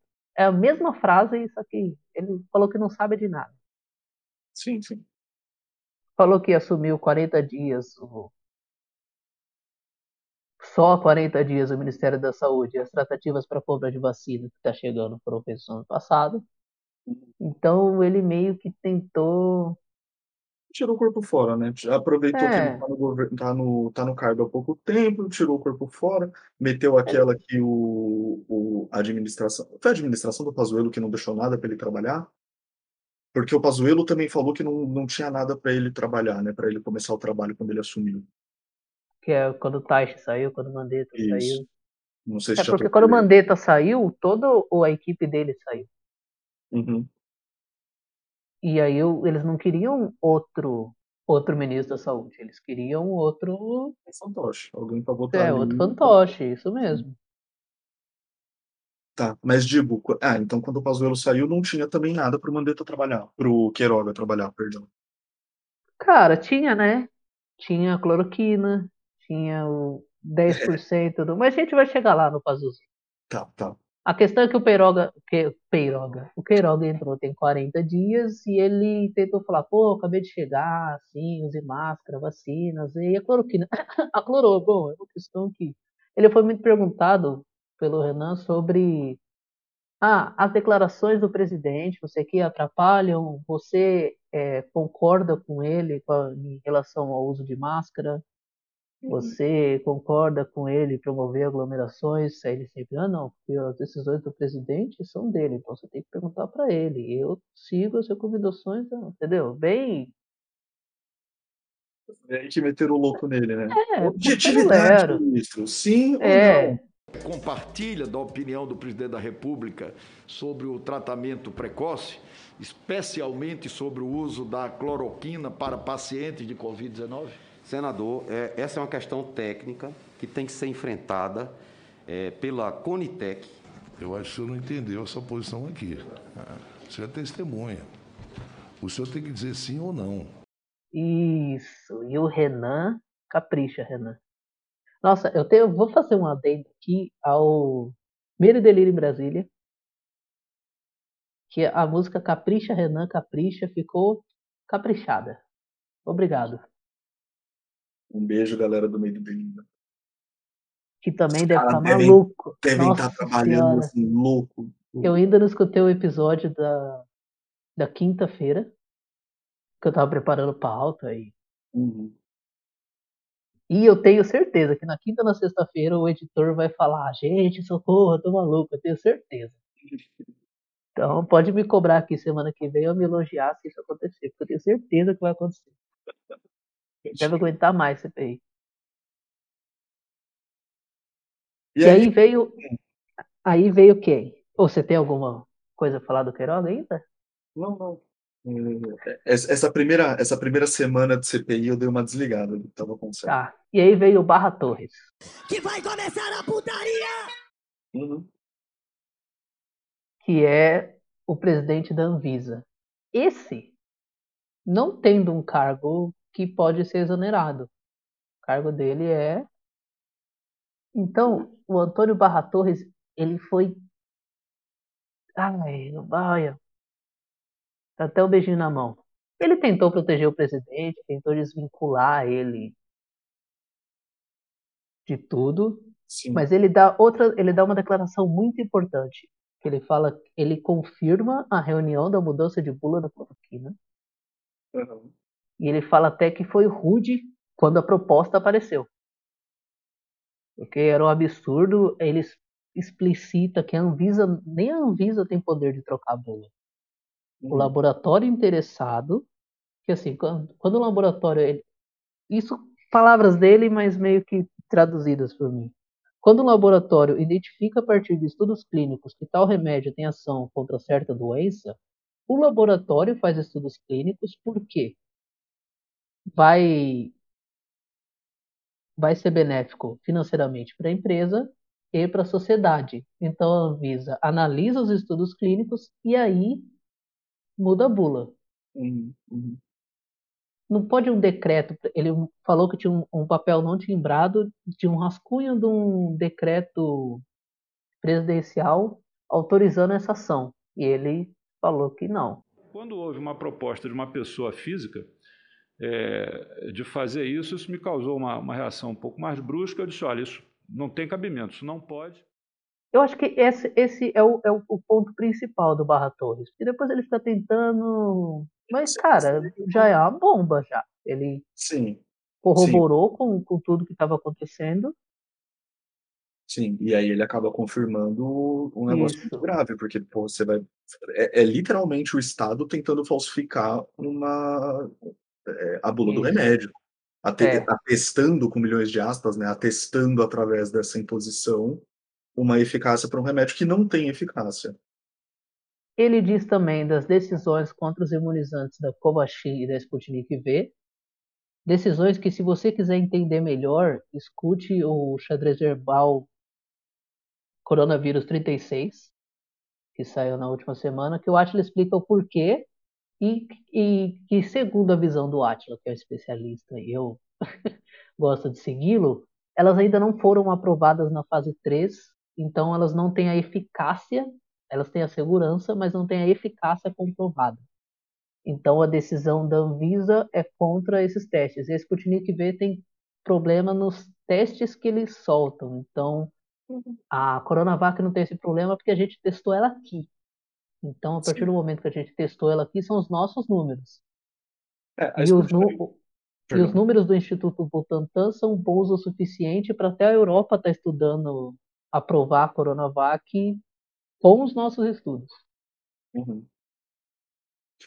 É, deixa eu fazer um parênteses rapidinho. O, hum. o meio acadêmico no Brasil, apesar de todos os problemas que tem e todos os cortes de verba, teve uma presença forte na pandemia ao longo dela. Sim, ele é. então, a gente tinha de frente. A gente tinha tudo, todo para estar tá bem. Tinha demais.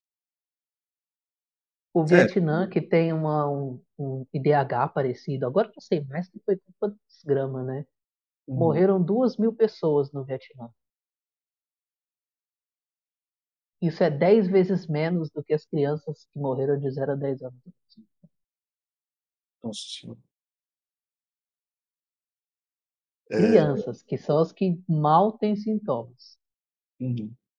E o Vietnã não é um paísinho tipo Mônaco. O Vietnã tem 92 milhões de habitantes. Caralho. Não sabia que tinha uma população tão grande, não. Tenho vontade de conhecer. É um país bem interessante. Ah, Voltando. Voltando. Ele também disse que a Anvisa não foi pressionada para aprovar vacinas. O que? Porra! Nega problema nos medicamentos chineses. Aí a pergunta foi feita em relação às declarações do Bolsonaro, falando: ah, ninguém quer essa vacina aí, que não presta, não sei o quê, eu quero outra lá. Sim. Sim. E foi isso. O, o depoimento dele foi do, do Barra Torres. Ele tenta defender o presidente em certos pontos, mas eu vou ligar para isso? Não, deixa ele lamber os negócios dele aí. O importante é o que importa. Foco. Aí o Atila, ele fala sobre o, uma das justificativas do para não ter comprado as vacinas antes da Coronavac e da Pfizer na primeira na primeira testagem era em relação à Anvisa, que uhum. ela ainda não tinha aprovado. Mas o Atila fez um, um tweet citando a Agência do Brasil como fonte, uhum. que toda justificativa, que aí eu já quero partir isso da notícia da Anvisa, para já vincular a Anvisa essa, essa, esse dado. Toda justificativa, agora abre aspas, toda justificativa de não se comprar vacina que se dá na CPI vai embora quando lembramos que o país quis pagar 80 reais por dose da Covaxin sem eficácia comprovada na época e sem aprovação da Anvisa até hoje. Então, toda vez que colocarem esse homem e a palavra da Anvisa como por que não compramos vacina, cai por terra, porque eles tentaram fazer isso com a Índia agora em desespero. É, não entendi bem assim, todas as declarações, esse é o presidente da Visa falando, não sei o que, ó, não houve pressão para aprovar vacina e não, não houve consulta sobre as vacinas aprovadas ou não pela Anvisa, não, não houve pedido para acelerar esse processo. Uhum. E aí o governo vem, os ministros vêm repetidamente falando a partir do, do, do Pazuello, Pazuello e o Queiroga, que não compraram porque a Anvisa não tinha não tinha ainda autorizado, não tinha aprovado e também não tinha eficácia comprovada por estudos. Uhum. Só que eles tentaram pagar 80 milhões na dose da Covaxin, que também não tem, que é a vacina indiana. Sim. Entendeu? Então não, não é um argumento falar, ah, eu não comprei em agosto 50 milhões de doses porque não tinha eficácia comprovada, sendo que agora eu estou querendo comprar uma sem eficácia de outro lugar. Uhum, entendi. Que parte Sim. desse depoimento, desse depoimento do cara da Anvisa, ele embasa para rebater qualquer. É, demonstra a, não intencionalidade né, do, do, do, governo, de fato, de, de fazer de tomar alguma medida na época que era possível tomar alguma medida. Uhum. E, cara, até aqui, só esses depoimentos, eu acho que já é uma bomba muito maior do que qualquer pedalada. Ah, não, pra caralho. Sem. Mas sem... vamos continuar, porque se você acha que tá explosivo até agora, isso aqui já é uma Moab. Melhora, né? Melhora, porque aí vem o excelentíssimo Fábio Weingarten. Que vai começar a putaria! Que deixou claro que é um, um judeu que. Ai, nossa, essa parte é tão horrível. O discurso de abertura dele, ele fala que é judeu, que é cristão, que se aconselha com o Silas Malafaia e o R.R. Soares. Que merda, hein? Nossa, aí é.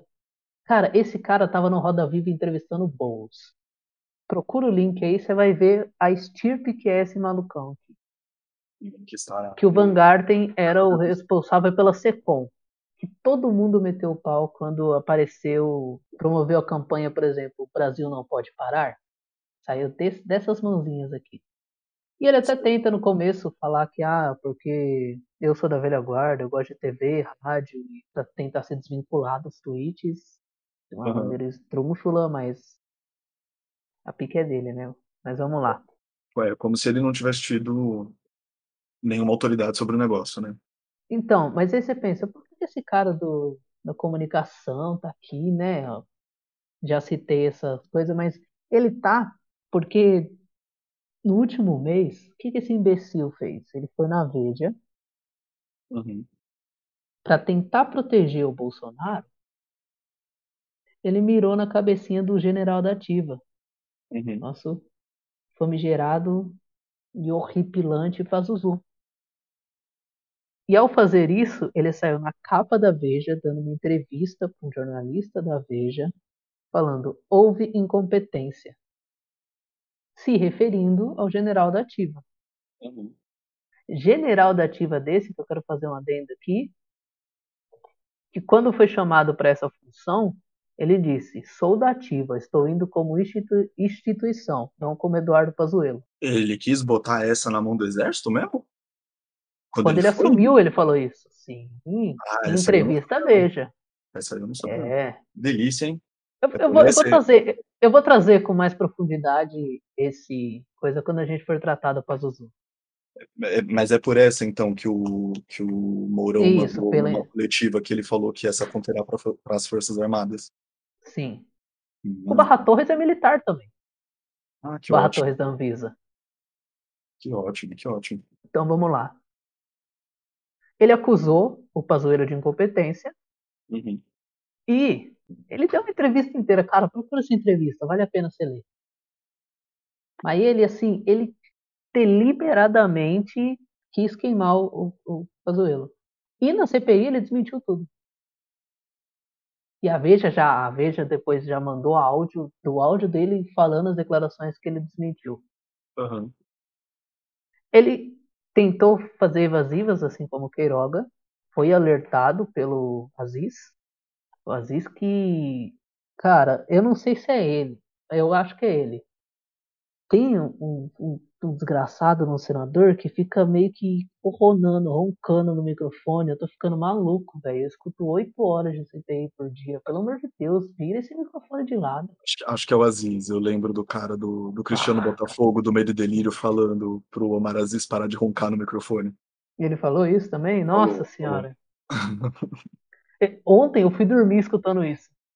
Do, o barulho dele, assim, no silêncio da noite. Penso. Cara, ele fala sobre as negociações com a Pfizer. Aqui, aqui é, é o ponto. Ele fala sobre as negociações da Pfizer. Uhum. Porque ele, na entrevista, ah, chegou uma carta da Pfizer em 12 de setembro. setembro. É, 12 de setembro. E ele foi responder, ele foi atrás de para as negociações, porque um empresário da Rede TV procurou ele, porque a Pfizer tinha comentado que não tinha tido resposta do governo brasileiro. Sim. E aí ele foi ajeitar isso e se encontrou com o presidente da Pfizer na reunião já citada. É, a carta foi enviada 12 de setembro. O dono do veículo de comunicação me avisa em 9 de novembro que a carta não havia sido respondida. E isso ele foi responder a, a carta da Pfizer em 9 de novembro. 9 de novembro. Então, dois meses que os caras receberam a. E- E não só ele, uma galera recebeu esse Não, comunicado. então, ele, ele ainda cita, foi o, o embaixador, o embaixador do Brasil né? Estados- em Washington, Uhum. que é subalterno do Ernestão. Esse embaixador, Uhum. Paulo Guedes, o Bolsonaro, O Mourão. Parei nas negociações da vacina da Pfizer, no qual Isso. ele deliberadamente falou que o Carluxo, o Carlos Bolsonaro, não estava presente e ele nunca tinha tido conhecimento do, do, do vereador do Rio de Janeiro, a cabeça mais larga da história do, da Câmara Legislativa do Rio, não estava presente. O que é difícil não ver uma cabeça daquele tamanho. Não estava presente nas tratativas com a Pfizer daí. É, com a Pfizer, já no final do ano aqui, já pra cá. Uhum. Já não é aquela, não é a tratativa da Anvisa lá, que é outra reunião com o presidente da Anvisa. Aqui é a reunião da Pfizer, quase um ano depois. Uhum. Vossa Senhoria é a prova da existência dessa consultoria. Vossa Excelência é a primeira pessoa que incrimina o presidente da República, porque iniciou uma negociação em nome do Ministério da Saúde, como secretário de comunicação, e se dizendo em nome do presidente. Ele foi muito questionado pelos quem estava vendo, porque é assim, é claro o jeito que ele mente. Quando ele entrou na sala, você vê na cara dele que ele tá com medo pelo tanto que ele vai mentir. O Renan chama a atenção dele, ele fica puto. Ele até fala: se você já enfrentou um processo, tem que saber que isso não acaba amanhã. Sim. Inclusive, o, os senadores Humberto Costa, Alessandro Vieira e Fabiano Contarato pediram que Weigarten fosse preso por mentir à CPI. É, a primeira vez que eu comecei a, a me inteirar da CPI, ou foi quando eu voltei do- da minha pausa, foi por conta disso. Porque, justamente porque, como a gente vai ver pra frente, o Weingarten abre um precedente para que depois o Pazuello não seja preso por contar mentiras na CPI. Isso é citado, isso é citado. Não, o Pazuello tem outro porém. Mas isso é citado no onde os senadores cita e fala, a gente não pode permitir que alguém venha aqui e deliberadamente minta sem sofrer as consequências. Eu sou advogado, isso é crime no artigo tal, tal, tal, que é mentir sob juramento. Uhum. E aí o, o Omar Aziz coloca em panos quentes. Ele fala que, olha, ele tem família, eu tenho família também, a gente quer ter uma vida pública, o filho dele pode sofrer na escola, eu não quero ver ninguém saindo algemado daqui. Então eu vou respeitar ele como pessoa. Eu achei até uma fala bem. Porque tava, os ânimos estavam muito agitados, muito agitados. Então eu não vou permitir que isso aqui aconteça agora. Mas aí isso Hum. vai ter um desdobramento no, no próximo, no próximo dia de, de CPI. E ele, isso da saúde, ele até antes, ele até fala pro Weigarten, E o Mourão? não era nem pro senhor estar São aqui, o senhor se convidou praticamente, dando essas declarações para ver, senão a gente não vai nem lembrar que o senhor existe. Então colabora, não minta. Então, Nesse tom. ah, cara, eu não sei, eu, eu fiquei. E aí, fiquei sobre os muito- panos quentes, Hum, não concordo, mas existe um porém, que eu, eu acho que ele. Eu não sei, é porque eu achava que existia esse porém dele não querer gastar esse. Como eu posso falar? Gastar essa carta assim no começo. Tipo, ah, mentiu, vai ser preso. Apesar de eu achar que seria plausível ser preso. Mas tem o desdobramento no dia de amanhã ali. Eu só quero fazer um adendo rápido pro Uhum. bate-boca entre o Flávio e o Renan. Que o Flávio chegou depois dessa ordem de prisão. Ele, ouviu que o, o Weingarten estava sendo ameaçado de ser preso, chegou lá para tumultuar depois que o Omar já tinha feito bosta. Xingou o Renan Calheiros, aí falaram quebra de decoro. Aí o mentiroso não foi preso, já. Aí o Aziz repreendeu o Flávio Bolsonaro. Nada acontece. Hum. Com agregações no. É, abre aspas para o Aziz. Agressões não levariam a lugar nenhum. Hum. E é isso. É isso, foi isso que ele falou. Só isso. E suspendeu a, a sessão até o dia seguinte. É. Cara, ai, velho, não sei, não, não me desce, mano. Eu, eu acho foda a primeira vez, né? E aí a primeira vez que você vai ter que usar essa cartada do ah, prende o cara porque ele tá mentindo sobre o juramento.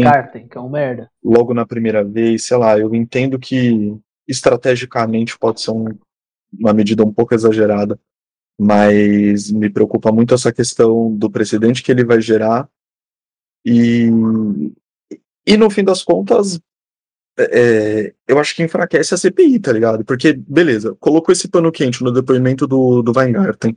E aí, não, a gente não vai tomar essa medida com ele porque seria uma medida muito extrema para um cara que é peixe pequeno pro que está sendo discutido aqui. Ok, Então, mas no o, o ponto que eu ia falar.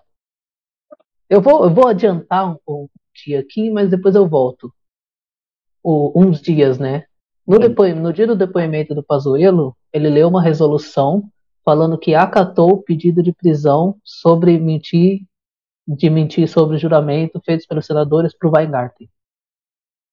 Então, ó- olha, olha como ele não deixou prender na hora e fez aquilo quando o Pazuello, que tinha pedido habeas corpus para ficar lá, para ficar em Uhum. silêncio, para não produzir provas contra si mesmo, entra, ele dá essa declaração.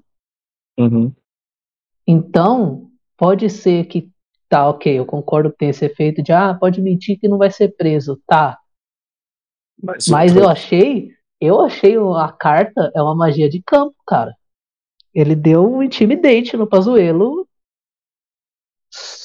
Tipo, essa coisa de não ter prendido o cara na hora Uhum. deu o, a premissa pra ele indiretamente já falar, ó, você tá achando que não deu nada pro outro? Olha só, deu, então vamos começar. Uhum. Uhum. Então eu já meio que mudei um pouco meu ponto de vista. E o Aziz, nos primeiros dias, o Renan Calheiros era um lobo. E aí o Aziz e ele estão meio que fazendo. Quando um tá mais exaltado, o outro calma. E aí eles tentam sempre. Uhum. Entendeu? Sim, sim. Então, cara, isso me fez ter um ódio gigantesco pelo Renan Calheiros. Porque o cara é um bom político, cara. Mas é um canalha. Imagina esse cara o tempo todo lutando pelo país. Que que, que, que não, não- Sabe? Nossa, que ódio. Mas aí. E se você acha que estava bombástico até o Weingarten, Vai começar a putaria! cara, e- os caras que fez a setlist dessa CPI, ele- eles são incríveis. Organizou certinho, né? O hype tá Foi como? escolhido a dedo, porque aí veio Carlos Murilo, presidente da Pfizer da América Latina. Uhum. Ele é responsável pela Pfizer em toda a América Latina. Sim. A primeira declaração foi que ele fez três ofertas de vacina para o Brasil em 2020 e foi ignorado 11 vezes. Se o Ministério da Saúde ignorou três tentativas de conversa, de contato realizado pela Pfizer. Não tivemos resposta positiva Muito nem negativa obrigado. sobre Nem essa negativa. oferta. Não teve resposta. Caralho, né? Em novembro, que na reunião o Guedes pediu para a Pfizer oferecer mais doses. E, nossa, agora é esse, esse vai ter um insertzinho, esse vai ser gostoso. O presidente da Pfizer diz que, nossa, isso é muito bom, velho. Ele estava na reunião com o Weingarten, e com o presidente, com o Paulo Guedes e com o então ministro da Saúde. Fosse solicitado para, para mim eh, procurar informação sobre a reunião que nossa diretora jurídica tive com o senhor Fábio Van Garden o dia 7 de dezembro. Após aproximadamente uma hora de reunião, Fábio recebe uma ligação sai da sala e retorna para a reunião. Minutos depois, entra na sala de reunião. Felipe Garcia Martins, assessoria internacional da presidência, de presidência da República, Carlos Bolsonaro. O Weingarten explicou para Martins e Carlos os esclarecimentos prestados pela Pfizer até então. Carlos Bolsonaro, que não tem nada a ver com nada nessa situação, ou não deveria, pelo menos. Que é um vereador, que é um vereador do Rio de Janeiro. Sim, e Felipe Martins. E Felipe Martins, que era assessor neonazista do, do Ernesto Araújo. E olha só. Só, só gente boa. Só gente, só gente legal. Ele também, cara, isso aqui já é um negócio que é o, aconselhamento paralelo vindo que está sendo a, a narrativa sendo construída a partir do Mandetta, que o Mandetta não viu nenhum aconselhamento paralelo. Ah, não vi, não vi. Os mais alinhados negaram. Uhum.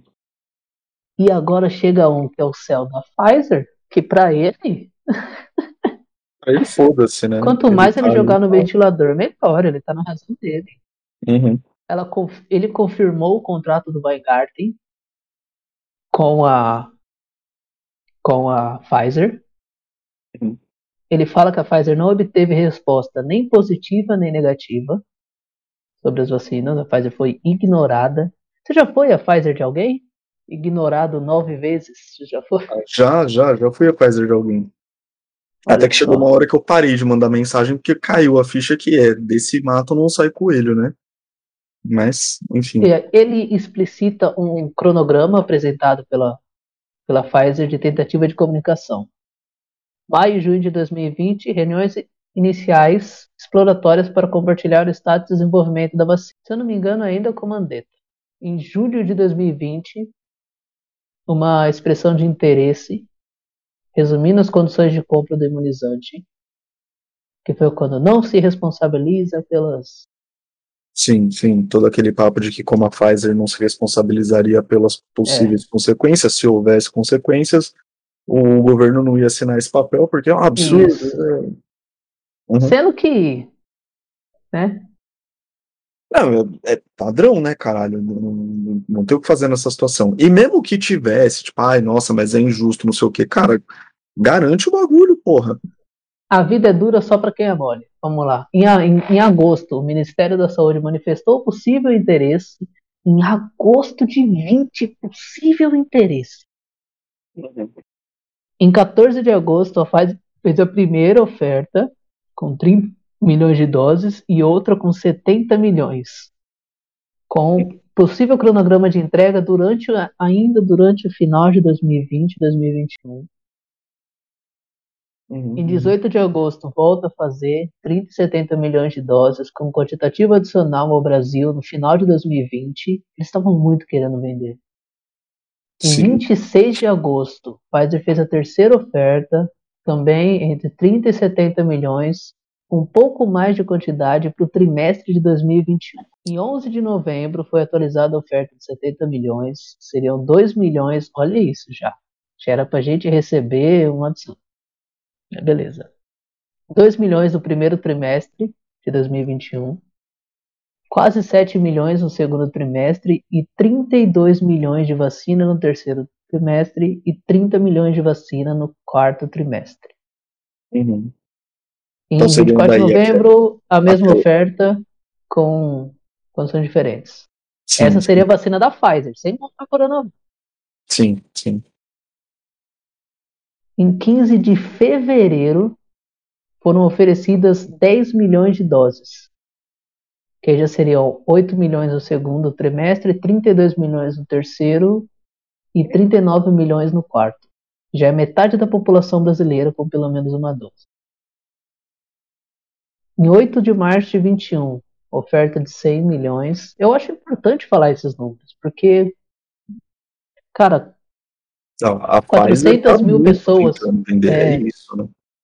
Sim, olha o número de pessoas que morreram, cara. 400 mil pessoas morreram e esses caras. Em 21 de março de 20, em março de 21, nossa, 21 de março de 2021.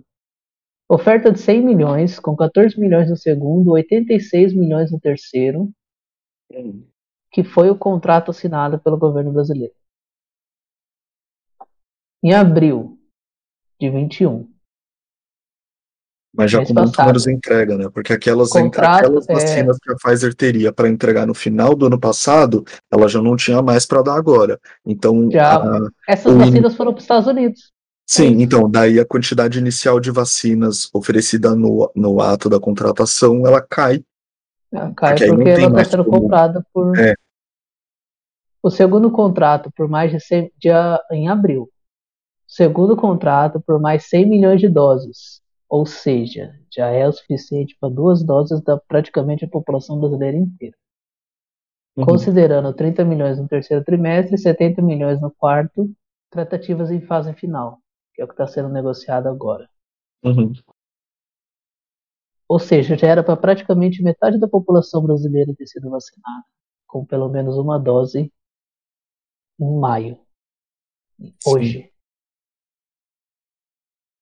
E assim, provavelmente essa segunda onda que foi tão forte por conta da variante de Manaus não teria acontecido com essa força.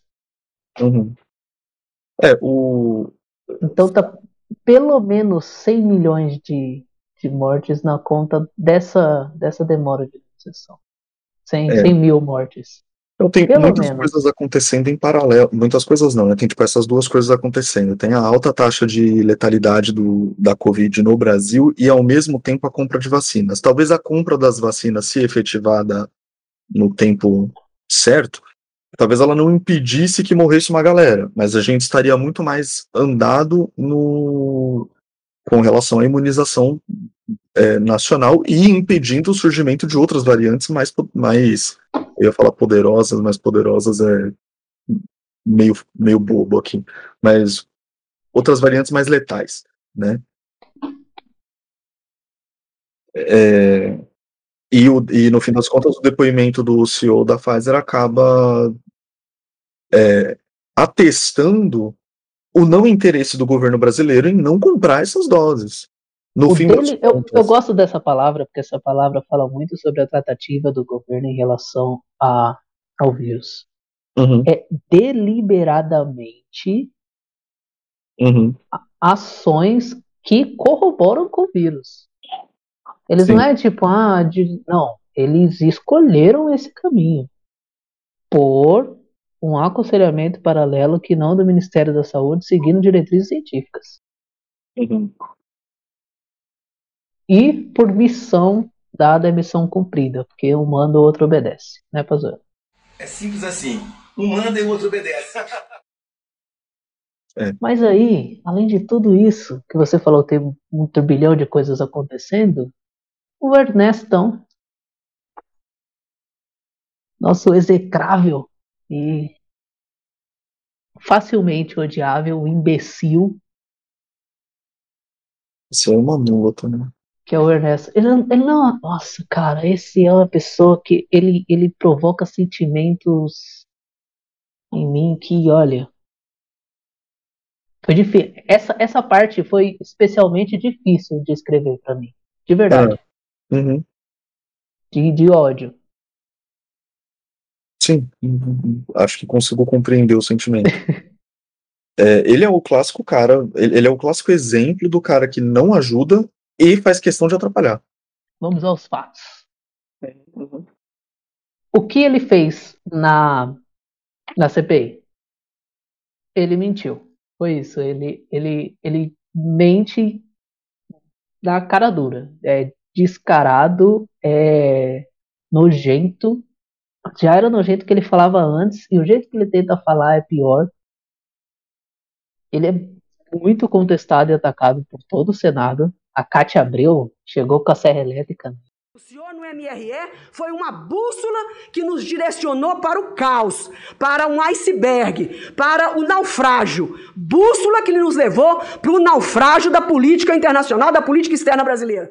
É, é esse o nível da discussão política no Brasil hoje. É. né? A, gente, a gente chegou ao ponto de estar elogiando a fala de uma pessoa que tem um- uma pintura de uma queimada na sua casa. A Miss Motosserra. A, a pessoa que os uh, populações nativas fizeram cartaz para ela escrito: Se agrotóxico é tão bom, Cátia Abreu, então bebe, porra. Essa pessoa é a, a que eu já elogiei mais cedo. Ai.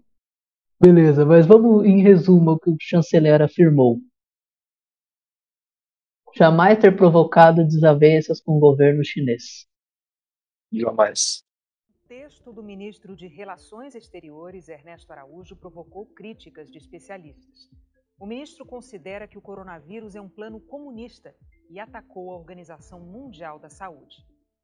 O título do artigo do ministro é Chegou o comunavírus. O coronavírus faz despertar novamente para o pesadelo comunista. Ele publicou um texto chamado Comunavírus.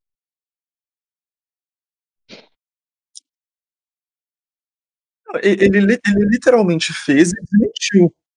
Ele travou discussões com o embaixador chinês e chegou a chamar o coronavírus de comunavírus. E na CPI ele fala que é não, porque é o vírus comunista, não o coronavírus é um vírus feito pelos chineses. Que é o Uhum. vírus da, o vírus ideológico, ou o vírus biológico. Olha isso, que cara. Ele falou que não, não dificultou a adesão do Brasil no consórcio internacional pela COVAX Facility, liderado pela OMS. Para quem não sabe, o COVAX Facility, que agora a gente faz parte, mas a que custo? Sim, Em sim. quanto tempo a gente demorou? É um consórcio para países subdesenvolvidos conseguirem o arrecadamento de vacinas. Você faz parte desse consórcio e recebe uma certa quantidade de doses com o tempo. Mas ele fez diversos ataques à OMS e criticou o valor que os países estavam dando para a organização. Ele até fala sobre. Ele escreve um artigo O ministro critica o valor que os países estão dando para a Organização Mundial da Saúde neste momento e diz: transferir poderes nacionais à OMS sob o pretexto, jamais comprovado, de que um organismo internacional centralizado é mais eficiente para lidar com os problemas do que os países agindo individualmente, é apenas o primeiro passo na construção da solidariedade comunista planetária. Solidariedade comunista planetária. Solidariedade Comunista Planetária.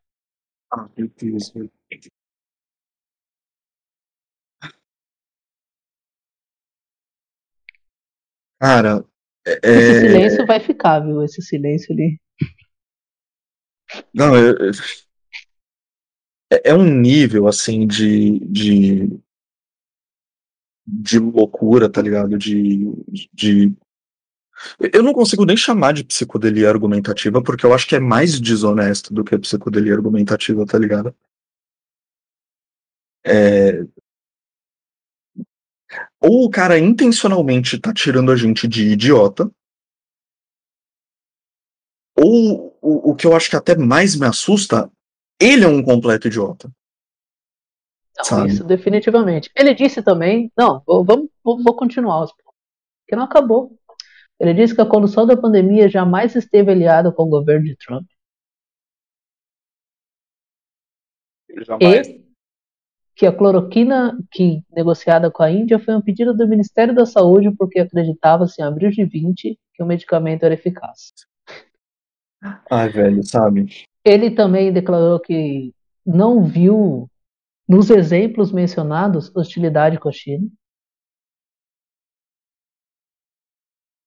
Ele é. Tem uma hora que o Aziz, o Aziz pega ele, cara. O Aziz fala, ah, quando foi pra. Teve. Recentemente a gente teve um problema. Com, a gente ainda tá tendo, mas recentemente teve problema com a chegada de insumos da China Uhum, para fazer, que é uma pergunta que o Renan encaixa muito bem. uhum. Que ele ainda declara que pegou na internet das pessoas mandando para ele. Ele fala que a gente teve problema com esse certo insumo da vacina e que qual o que que ele fez para ajudar a agilizar isso, né? Uhum. E ele fala que mandou uma carta pro embaixador brasileiro na China tentar resolver. E aí o Aziz vira para ele e fala: Você podia ter atravessado a rua e falado com o embaixador da China aqui e resolver isso no dia, mas por questão ideológica você não fez. Então, centenas de mortes ou milhares de mortes ocorreram porque você se sentiu orgulhoso pela sua ideologia. Sim. Ele que é um, um aluno do guru do governo, né? Cara, então, mas é, nesse, nesse ponto já é possível a gente falar do, do pulso fraco da CPI para lidar com, com esse ponto em particular? Porque você tem um cara alinhado com é, ideologias é, que, no mínimo, estão contribuindo para não lidar com a pandemia do jeito que ela deveria ser é, levada. E o cara, além de tudo, mente abertamente no, no sob juramento. E mente mal, diga-se. Porque ou ele. Ou ele. É sempre uma opção ele fazer de propósito, claro, porque eu não duvido da loucura dessa galera. E por loucura aqui eu tô falando de. sei lá. maluquice mesmo. É, a quantidade de é dele, tá ligado, no meio da fala, ou ele tava. Olha, gente, eu, ne, eu não quase não vou pôr falas dele aqui. Esse programa vai ter alguns inserts de áudio e tal para contextualizar e mas ele não dá. Não consegui cortar, não consegui editar, porque é, o, é, o, Maurício Ricardo fez um vídeo só dos. A cada palavra ele fala. É, então, ele tá pensando como mentir. E aí, ele foi, além de tudo, muito mal assessorado, né? Ele é burro. Ele é burro. E todos esses caras tiveram algum tipo de assessoria antes de, de estarem lá depondo. Agora, ou foi muito mal assessorado, ou ele tá tão tenso que ele não consegue construir uma frase. Sabe? Não, ele tava todo cagado. Ele tava. O Aziz, tem uma hora que o Aziz vira para ele e fala: Na minha análise pessoal, Vossa Excelência está faltando com a verdade. E eu peço a Vossa Excelência que não faça isso. Eu vou tatuar isso no meu glúteo.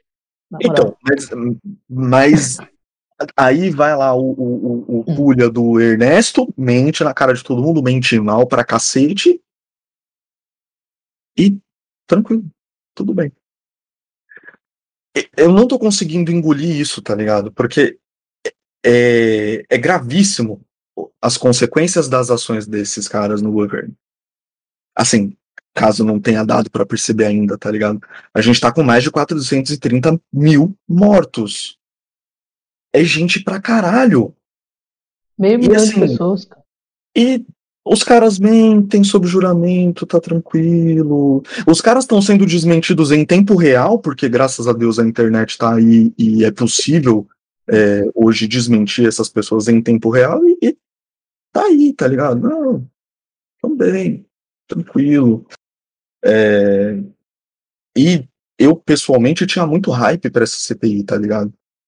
E uhum. agora já, já olho para a CPI com desconfiança. Eu acabo olhando para essa CPI hoje com muito mais é, receio e desconfiança, tá ligado? Pensando, tá, quem que, o que, que vocês estão tentando ganhar não botando essa galera presa, tá ligado? Quem, que acordos estão sendo fechados por trás dos panos? Sem querer entrar em outras teorias da conspiração, uhum. mas assim, é, e, e você vê movimentações do governo federal tentando comprar o centrão em paralelo, né? Essas coisas vão acontecendo. Então, assim, acordos estão sendo fechados enquanto a nossa, o nosso debate político está em torno da CPI. E nem na CPI esses caras estão sendo. Unidos não é exatamente a palavra, mas não estão sendo penalizados por estarem, como disse Aziz faltando com a verdade. Ah, eu ainda não parei para refletir sobre. Eu estou tão acompanhando o que está acontecendo e, e, e, é interessante como. Aí eu já vou falar sobre o, o, um pouco sobre o que você disse, sobre como você até comentou mais cedo que a CPI é meio que oficializar os declara as declarações, usar vídeos como prova. Uhum. E aí eu pegar essas pessoas e tentar montar uma narrativa para fazer um processo e concordo bastante. Mas acompanhar isso, eu estou acompanhando praticamente em tempo real, né? Eu não assisto tanto as lives, eu vejo alguns resumos, às vezes eu puxo alguns trechos, escuto opiniões de, de jornalistas, tenho escutado muito Band News. Uhum. Recomendo muito o Eduardo Oineg e o Reinaldo Azevedo, Reinaldo Azevedo ele fala muito sobre a questão jurídica e o Oineg fala sobre como um, um cidadão está vendo aquilo, né? Uhum. E que constrói um argumento completamente com a ideologia dele, é, é opinativo, então eu gosto bastante de ver e que eu discordo muito dele. Uhum. E é engraçado ver como eu já até comentei, como a narrativa vem sendo construída e as peças começam a se encaixar. Uhum. E o Ernesto, ele parece ser algo um pouco fora dessa narrativa principal, porque ele é muito louco. E como ele é chanceler brasileiro, né, que lida com a, as relações internacionais do Brasil, ele era a pessoa cabeça para trazer essas vacinas. Era esse cara, olha, era esse cara que tinha que sentar com o pessoal de fora para trazer vacina. Uhum. É esse cara que o atual presidente eleito pelo povo brasileiro colocou lá. Isso é muito grave. É muito grave, é muito triste, sabe? Eu, ele, ele é perguntado também sobre. Nossa, esse cara me tira muito sério. Ele é perguntado do porquê ele demorou tanto para tratar com a Venezuela, quando a Venezuela ofereceu oxigênio para Manaus, que era só ele dar um telefonema, os Estados Unidos ofereceu avião, a Venezuela ofereceu oxigênio e mandou de caminhão. Era só ele dar um telefonema que no mesmo dia chegava, ele salvaria centenas de vidas e ele por, não, não, não chegou a falar com a Venezuela. Uhum. Quando ele recebeu a carta, o, ele declara aqui que o, o emissário em Washington que recebeu a carta levou até ele e ele achou que por como estava endereçado ao presidente, que ele não precisava falar nada. Ouvi, ouvi esse trecho da entrevista. É, Cara, é muito revoltante, velho. Esse, eu acho, os outros você consegue ver o por mais que o Van Garten seja um mau caráter desgraçado, por mais que Bast não tem nem o que falar pra ele, teve o Mandetta no, no desmonte do SUS, que era meio que o plano dele, teve o, o Weingarten, que é um imbecil, mentiroso, ordinário, mentiu na cara dura, teve, cara, por Renan Calheiros da ordem de, visão, de prisão pra alguém, você imagina quão calhorda essa pessoa tem que ser. uhum. Mas o Ernesto, ele, ele me.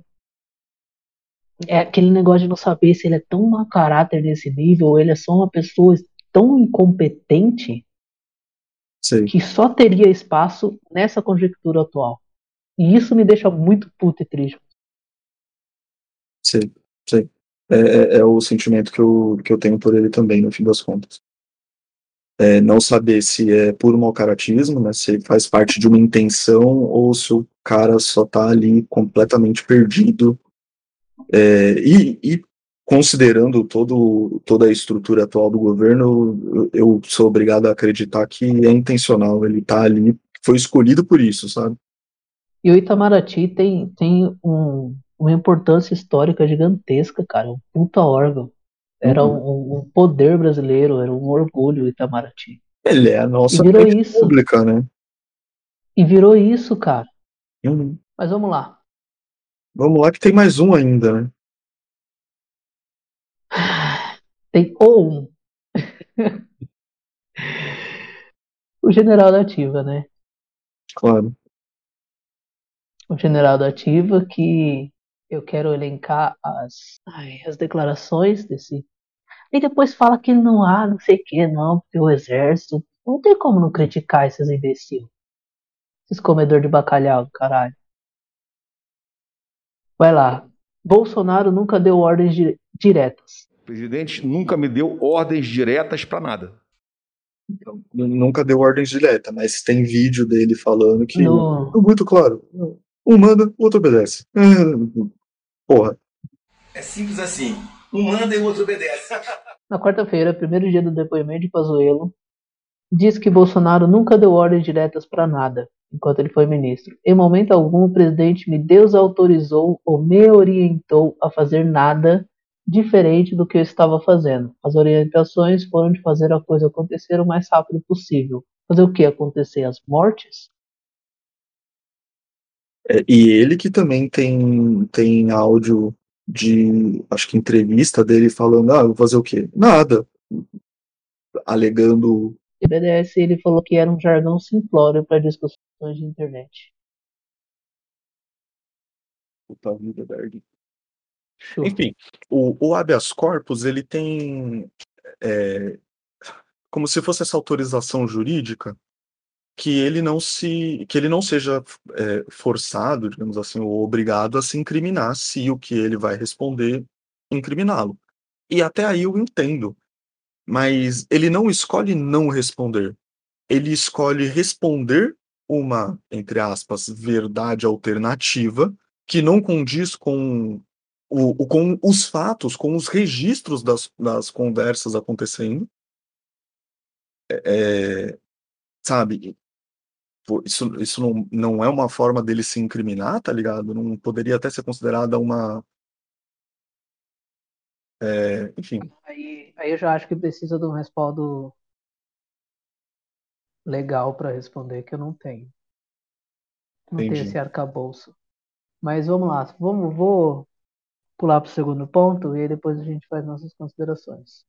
Sobre a falta de oxigênio em Manaus, ele disse que respondeu, respondeu com agilidade só ficou sabendo da falta de oxigênio que levou ao colapso na saúde de Manaus no dia 10. Foi confrontado pelo Eduardo Braga, falando que a falta de oxigênio já estava no dia 6 de janeiro nos jornais. Uhum. E é uma informação que todos da saúde deveriam saber, e aí ele meio que bate boca com o Eduardo Braga. O Randolfo Rodrigues entra com um documento no Ministério no dia 7 que falava conversa com o ministro e com o secretário de saúde do Amazonas teria feito a menção e Bazuelo disse que conversa com o telefone não teve menção ao problema. Ou seja, o cara que ligou para ele, falou com ele, disse sobre o, a falta de oxigênio e ele disse que não falou.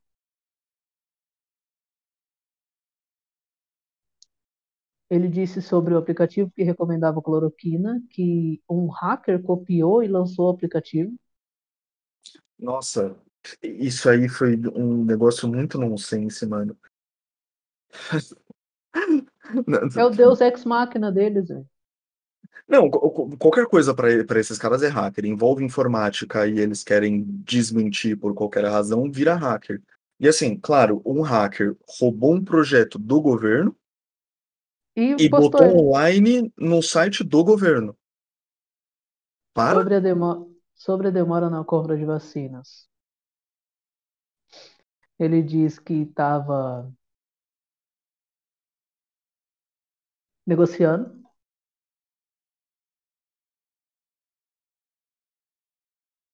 Negociando. Que é o aplicativo Tratkov, né? Do, ele disse sobre a limitação do STF que impediu uma melhor ação. Ele falou que o Brasil configura um dos países que mais imunizaram no mundo.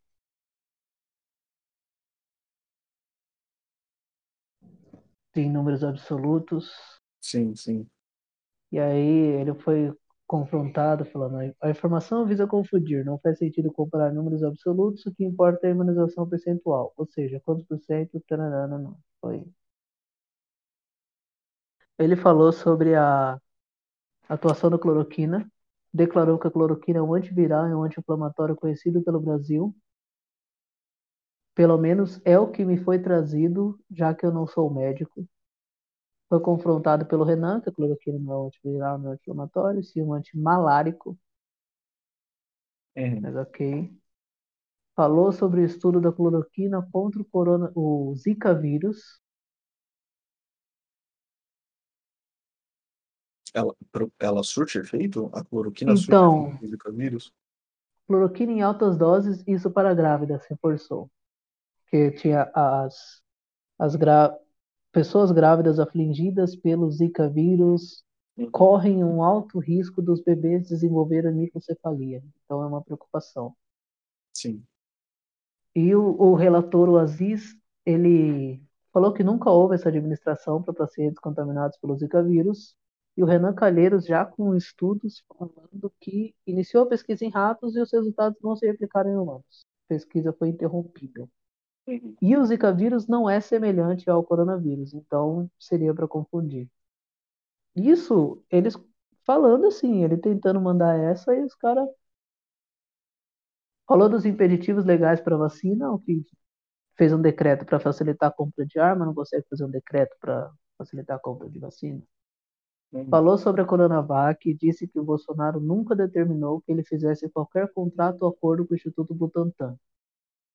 Nunca houve a ordem. Uma postagem na internet não é uma ordem. Olha, então, o que que o Pazuello afirmou?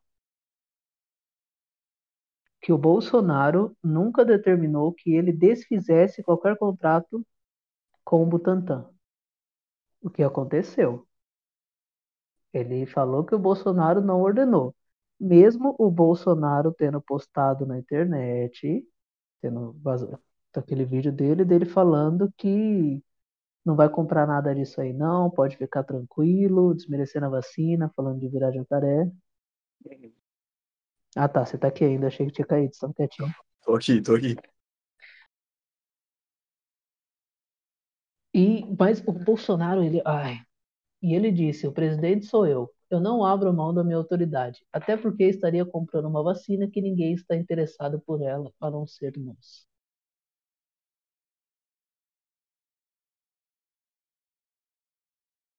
Fala sobre o tratamento precoce. Uhum, uhum. Diz que nunca houve essa recomendação, sendo que em live o Bolsonaro pergunta para ele: Você entrou com tratamento precoce em Manaus, não entrou? E o Pazuello disse: Já está funcionando com a nova gestão.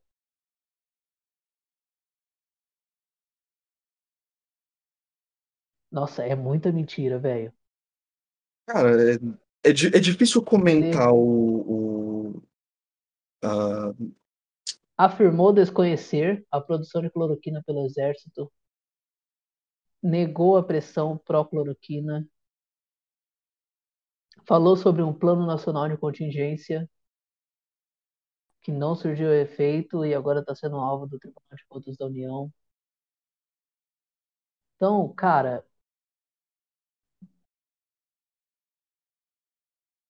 tá ligado? Foi perguntado sobre empresas que foram escolhidas sem licitações para reformas em galpões da sede do Ministério da Saúde durante a gestão dele e disse que desconhecia a empresa, foi a única que ela era representante legal da- do laboratório da China, então ele fez esse acordo porque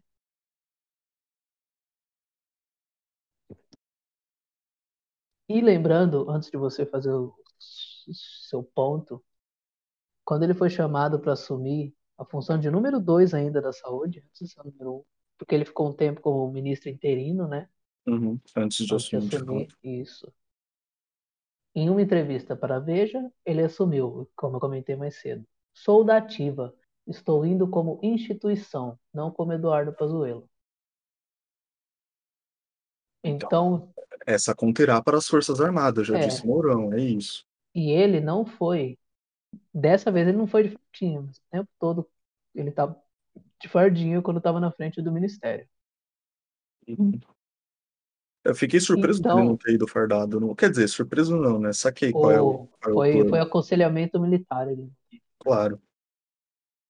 ele teve uma reunião e aconselharam ele a não ir fardado. Ele acha que deveria ter ido, mas não foi, segundo as internas do comunista. Ai, cara,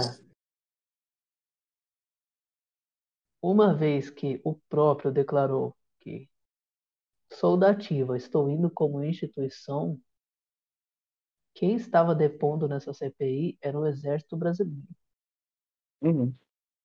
A, o maior número de mortes de brasileiros num período sobre uma gestão do Ministério da Saúde foi uma gestão do Exército Brasileiro. cara. E isso é muito grave. E ainda mais o jeito que ele lida com tudo, ele mente descaradamente. Mesmo com o Aziz, que eu comentei mais cedo, dando aquela intimada falando sobre o Weingarten que vai ser indiciado. Uhum. É. Mas, né? É, entra o que você disse, né? O cara, é é até repetitivo, na verdade, né, não É, então, eu já acho que a gente já comentou o suficiente um pouco sobre isso. Mas é é isso, e esse Pazuello tinha que ter saído preso dali. É um absurdo que não tem. E é isso. Não É. dado dado, eh como não o roteiro, porque obviamente não roteiro, mas, tipo, dada a sequência de eventos, né, acontecendo e a responsabilidade nunca cai no colo de ninguém, né, ou melhor, a a responsabilidade nunca é de ninguém, as pessoas só apontam a responsabilidade para o outro, "Ah, o outro, o outro", as por vezes tiram nos seus depoimentos a responsabilidade de quem deveria ter a responsabilidade. E olha, muitos deles, apesar de proteger, estão jogando esse daí no colo do patrão. Então, mas aí, É, não, nada é. vai a lugar nenhum no fim das contas, né. É. Porque até agora, pelo menos, eu entendo que a CPI ela é muito mais pra ouvir os depoimentos dessas pessoas e aí, eh, gerar elementos, né, gerar provas, contextos dessas, eh Gerar essa timeline, né. Isso. Mas acho complicado, tá ligado. A maneira como as coisas estão sendo conduzidas, principalmente considerando que tem pelo menos 3 depoentes aí que foram pegos mentindo tá ligado. Tá, eu eu sinto falta de um pulso firme. Como disse, é repetitivo, mas eu tinha muito hype por essa CPI e e me sinto feito de trouxa, tá ligado, enquanto Ah, cidadão. mas você não acha que é um pouco sobre mais o que você esperava que ia ser do que realmente é a CPI? Porque eu acompanhei CPI nos outros governos e tal, eu acho que a mídia tá batendo pouco, a mídia tradicional. Porque no no bagulho do Petrolão, o Jornal Nacional era isso. Então, eu eu acho que pode ter um pouco do Tá batendo muito eh, pouco. então, mas eu acho que pode ter um pouco do meu hype, né, eu esperava uma coisa e não tô É. tendo essa coisa, e aí tô frustrado com isso, eu concordo. Mas me parece muito grave, tá ligado, as coisas que estão acontecendo e essa condução muito, sabe, muito tímida da da coisa. E e outra eu vou puxar um tweet de uma pessoa que eu acho bastante questionável, portanto eu não vou citar o nome, mas que mas que pontua isso, tá ligado, tipo, ah, a coisa tá sendo conduzida dessa maneira tão tão leve, tão sutil, porque no fim das contas interessa pra oposição também não tirar o o Bolsonaro do de onde ele está, porque ele se mantém um Ele concorrer, né. alvo ele se mantém um inimigo fácil, tá ligado. É um argumento fácil, você se candidatar no ano que vem, porque o atual que tá tentando se reeleger é um asno, é um argumento mais fácil do que você pontualmente justificar por que que o teu plano de governo é melhor do que o de outro, que não é um asno. E assim, fica nesse jogo de conveniências e eu acho que essa é uma coisa que me estressa um pouco na política, tá ligado, porque é muito jogo de conveniências. A CPI tá acontecendo, aí em paralelo tem um ministro do meio ambiente sendo, eh, sendo investigado por ativamente vender madeira ilegal, e aí em paralelo tem deputado do centrão, tá ligado, sendo beneficiado com orçamentos secretos, que ninguém fala que é caixa 2, ninguém fala que é esquema de corrupção em si, né. A a mídia da CBF caindo porque Entende? Então assim, tem tem muita coisa acontecendo, das quais essa é mais uma coisa muito grave acontecendo, talvez hoje seja a mais grave, dado a quantidade de brasileiros mortos por inação, ou por ou pior do que por inação, né, por uma pela escolha de uma medida que leve à morte das pessoas. E e e tudo é é é levado muito muito tranquilamente, sabe. A as nossas federais estão as nossas universidades federais estão Colapsando. "fechando", entre aspas, porque não tem orçamento pra continuar, eh, levando não tem orçamento não porque não tenha dinheiro, mas porque esse dinheiro tá sendo desviado pra outros interesses, claro. E assim então, de todas as derrotas que o brasileiro vem sofrendo e cada vez, cada dia se torna pior acordar brasileiro, essa é uma que há chance de se penalizar as pessoas que estão cometendo esses crimes? Mas não. Não. Tá ligado? Cara, eu quero, eu É, quero já. Desculpa, eu quero encerrar aqui não, a gente necessita encerrar, nós estamos duas horas e meia aqui, tá ligado? Eu quero encerrar com uma frase que eu vi na timeline e eu acho que ela é perfeita para esse final de programa. Viver um momento histórico é muito difícil. Não, demais. É horrível, eu não Eu não quero aguento viver mais. Eu tô de boa, tá ligado? Valeu, da hora viver um momento Ai, histórico, beleza, show. Chega, tá ligado? agora fiquem aí com a paródia do, do sobre o habeas corpus do Pazuello, que eu não tenho mais clima para rir de nada. É, eu também não. É isso. Um beijo pra quem ouviu, até a próxima. A gente espera estar de melhor humor, não ter tanta coisa pra falar. E sobre a CPI ainda tem a Mayra Pinheiro, a capitã cloroquina. A CPI vai longe, gente. Se vocês estão destruídos até aqui, Não, descansa no fim de semana. Se você não tá aguentando, dá uma parada, bebe uma água, porque vai longe. que pode parecer que não, mas é o que a gente faz também. A gente tá aqui falando notícia, mas chega um ponto da semana que a gente desliga. Senão não dá, cara. E assim, o que eu quero ver agora, eu acho que eu vou até fazer agora o que que eu quero ver nessa CPI. Eu quero ver o cabeça de filtro de de barro, fácil. Nossa, eu quero ver o Carlos sentar nessa CPI. E abre uma questão sobre será que o Flávio vai poder estar lá? Porque é o irmão dele, e ele é um senador, ele não, não sei se ele pode, não sei se existe precedentes legais para isso. Eu quero ver a Anitta Yamaguchi sentar lá e, e, e Teve- Mas não moleques lá. teve. Acho que não foi o Aziz que falou que algum dos filhos do Bolsonaro, agora eu não lembro qual, não seria chamado a depor, porque obviamente ele defenderia o pai? Eu, eu Não, lembro não, dessa. não Eu lembro de uma isso. fala assim acontecendo, eu não lembro quem que foi. Perdão se não foi o Aziz. É, Mas, mas, ah, sei lá, cara. bom, é isso. Expectativas e Ah, expectativas, eu quero, eu quero esse país pegando fogo. Já diria a, a poeta brasileira, expectativas desleais. Nossa, saudosa. Adeus, personas. Até a Adeus, próxima. Agora personas. no Twitter, siga nossas redes sociais, arroba deduzindo tudo. Twitter e Instagram. Fiquem aí com essa deliciosa paródia e um beijo. Botou a turma toda da ciência pra fora. Deixou faltar insumo, receitou cloroquina. Negou por 11 vezes a vacina. Legal! Ai, ai, Bozo. Ai, Pazuelo. Pediu um HC de tanto medo. Ai, ai, Bozo. Ai, Pazuelo. Pediu um HC de tanto medo. Este programa é uma produção deduzindo.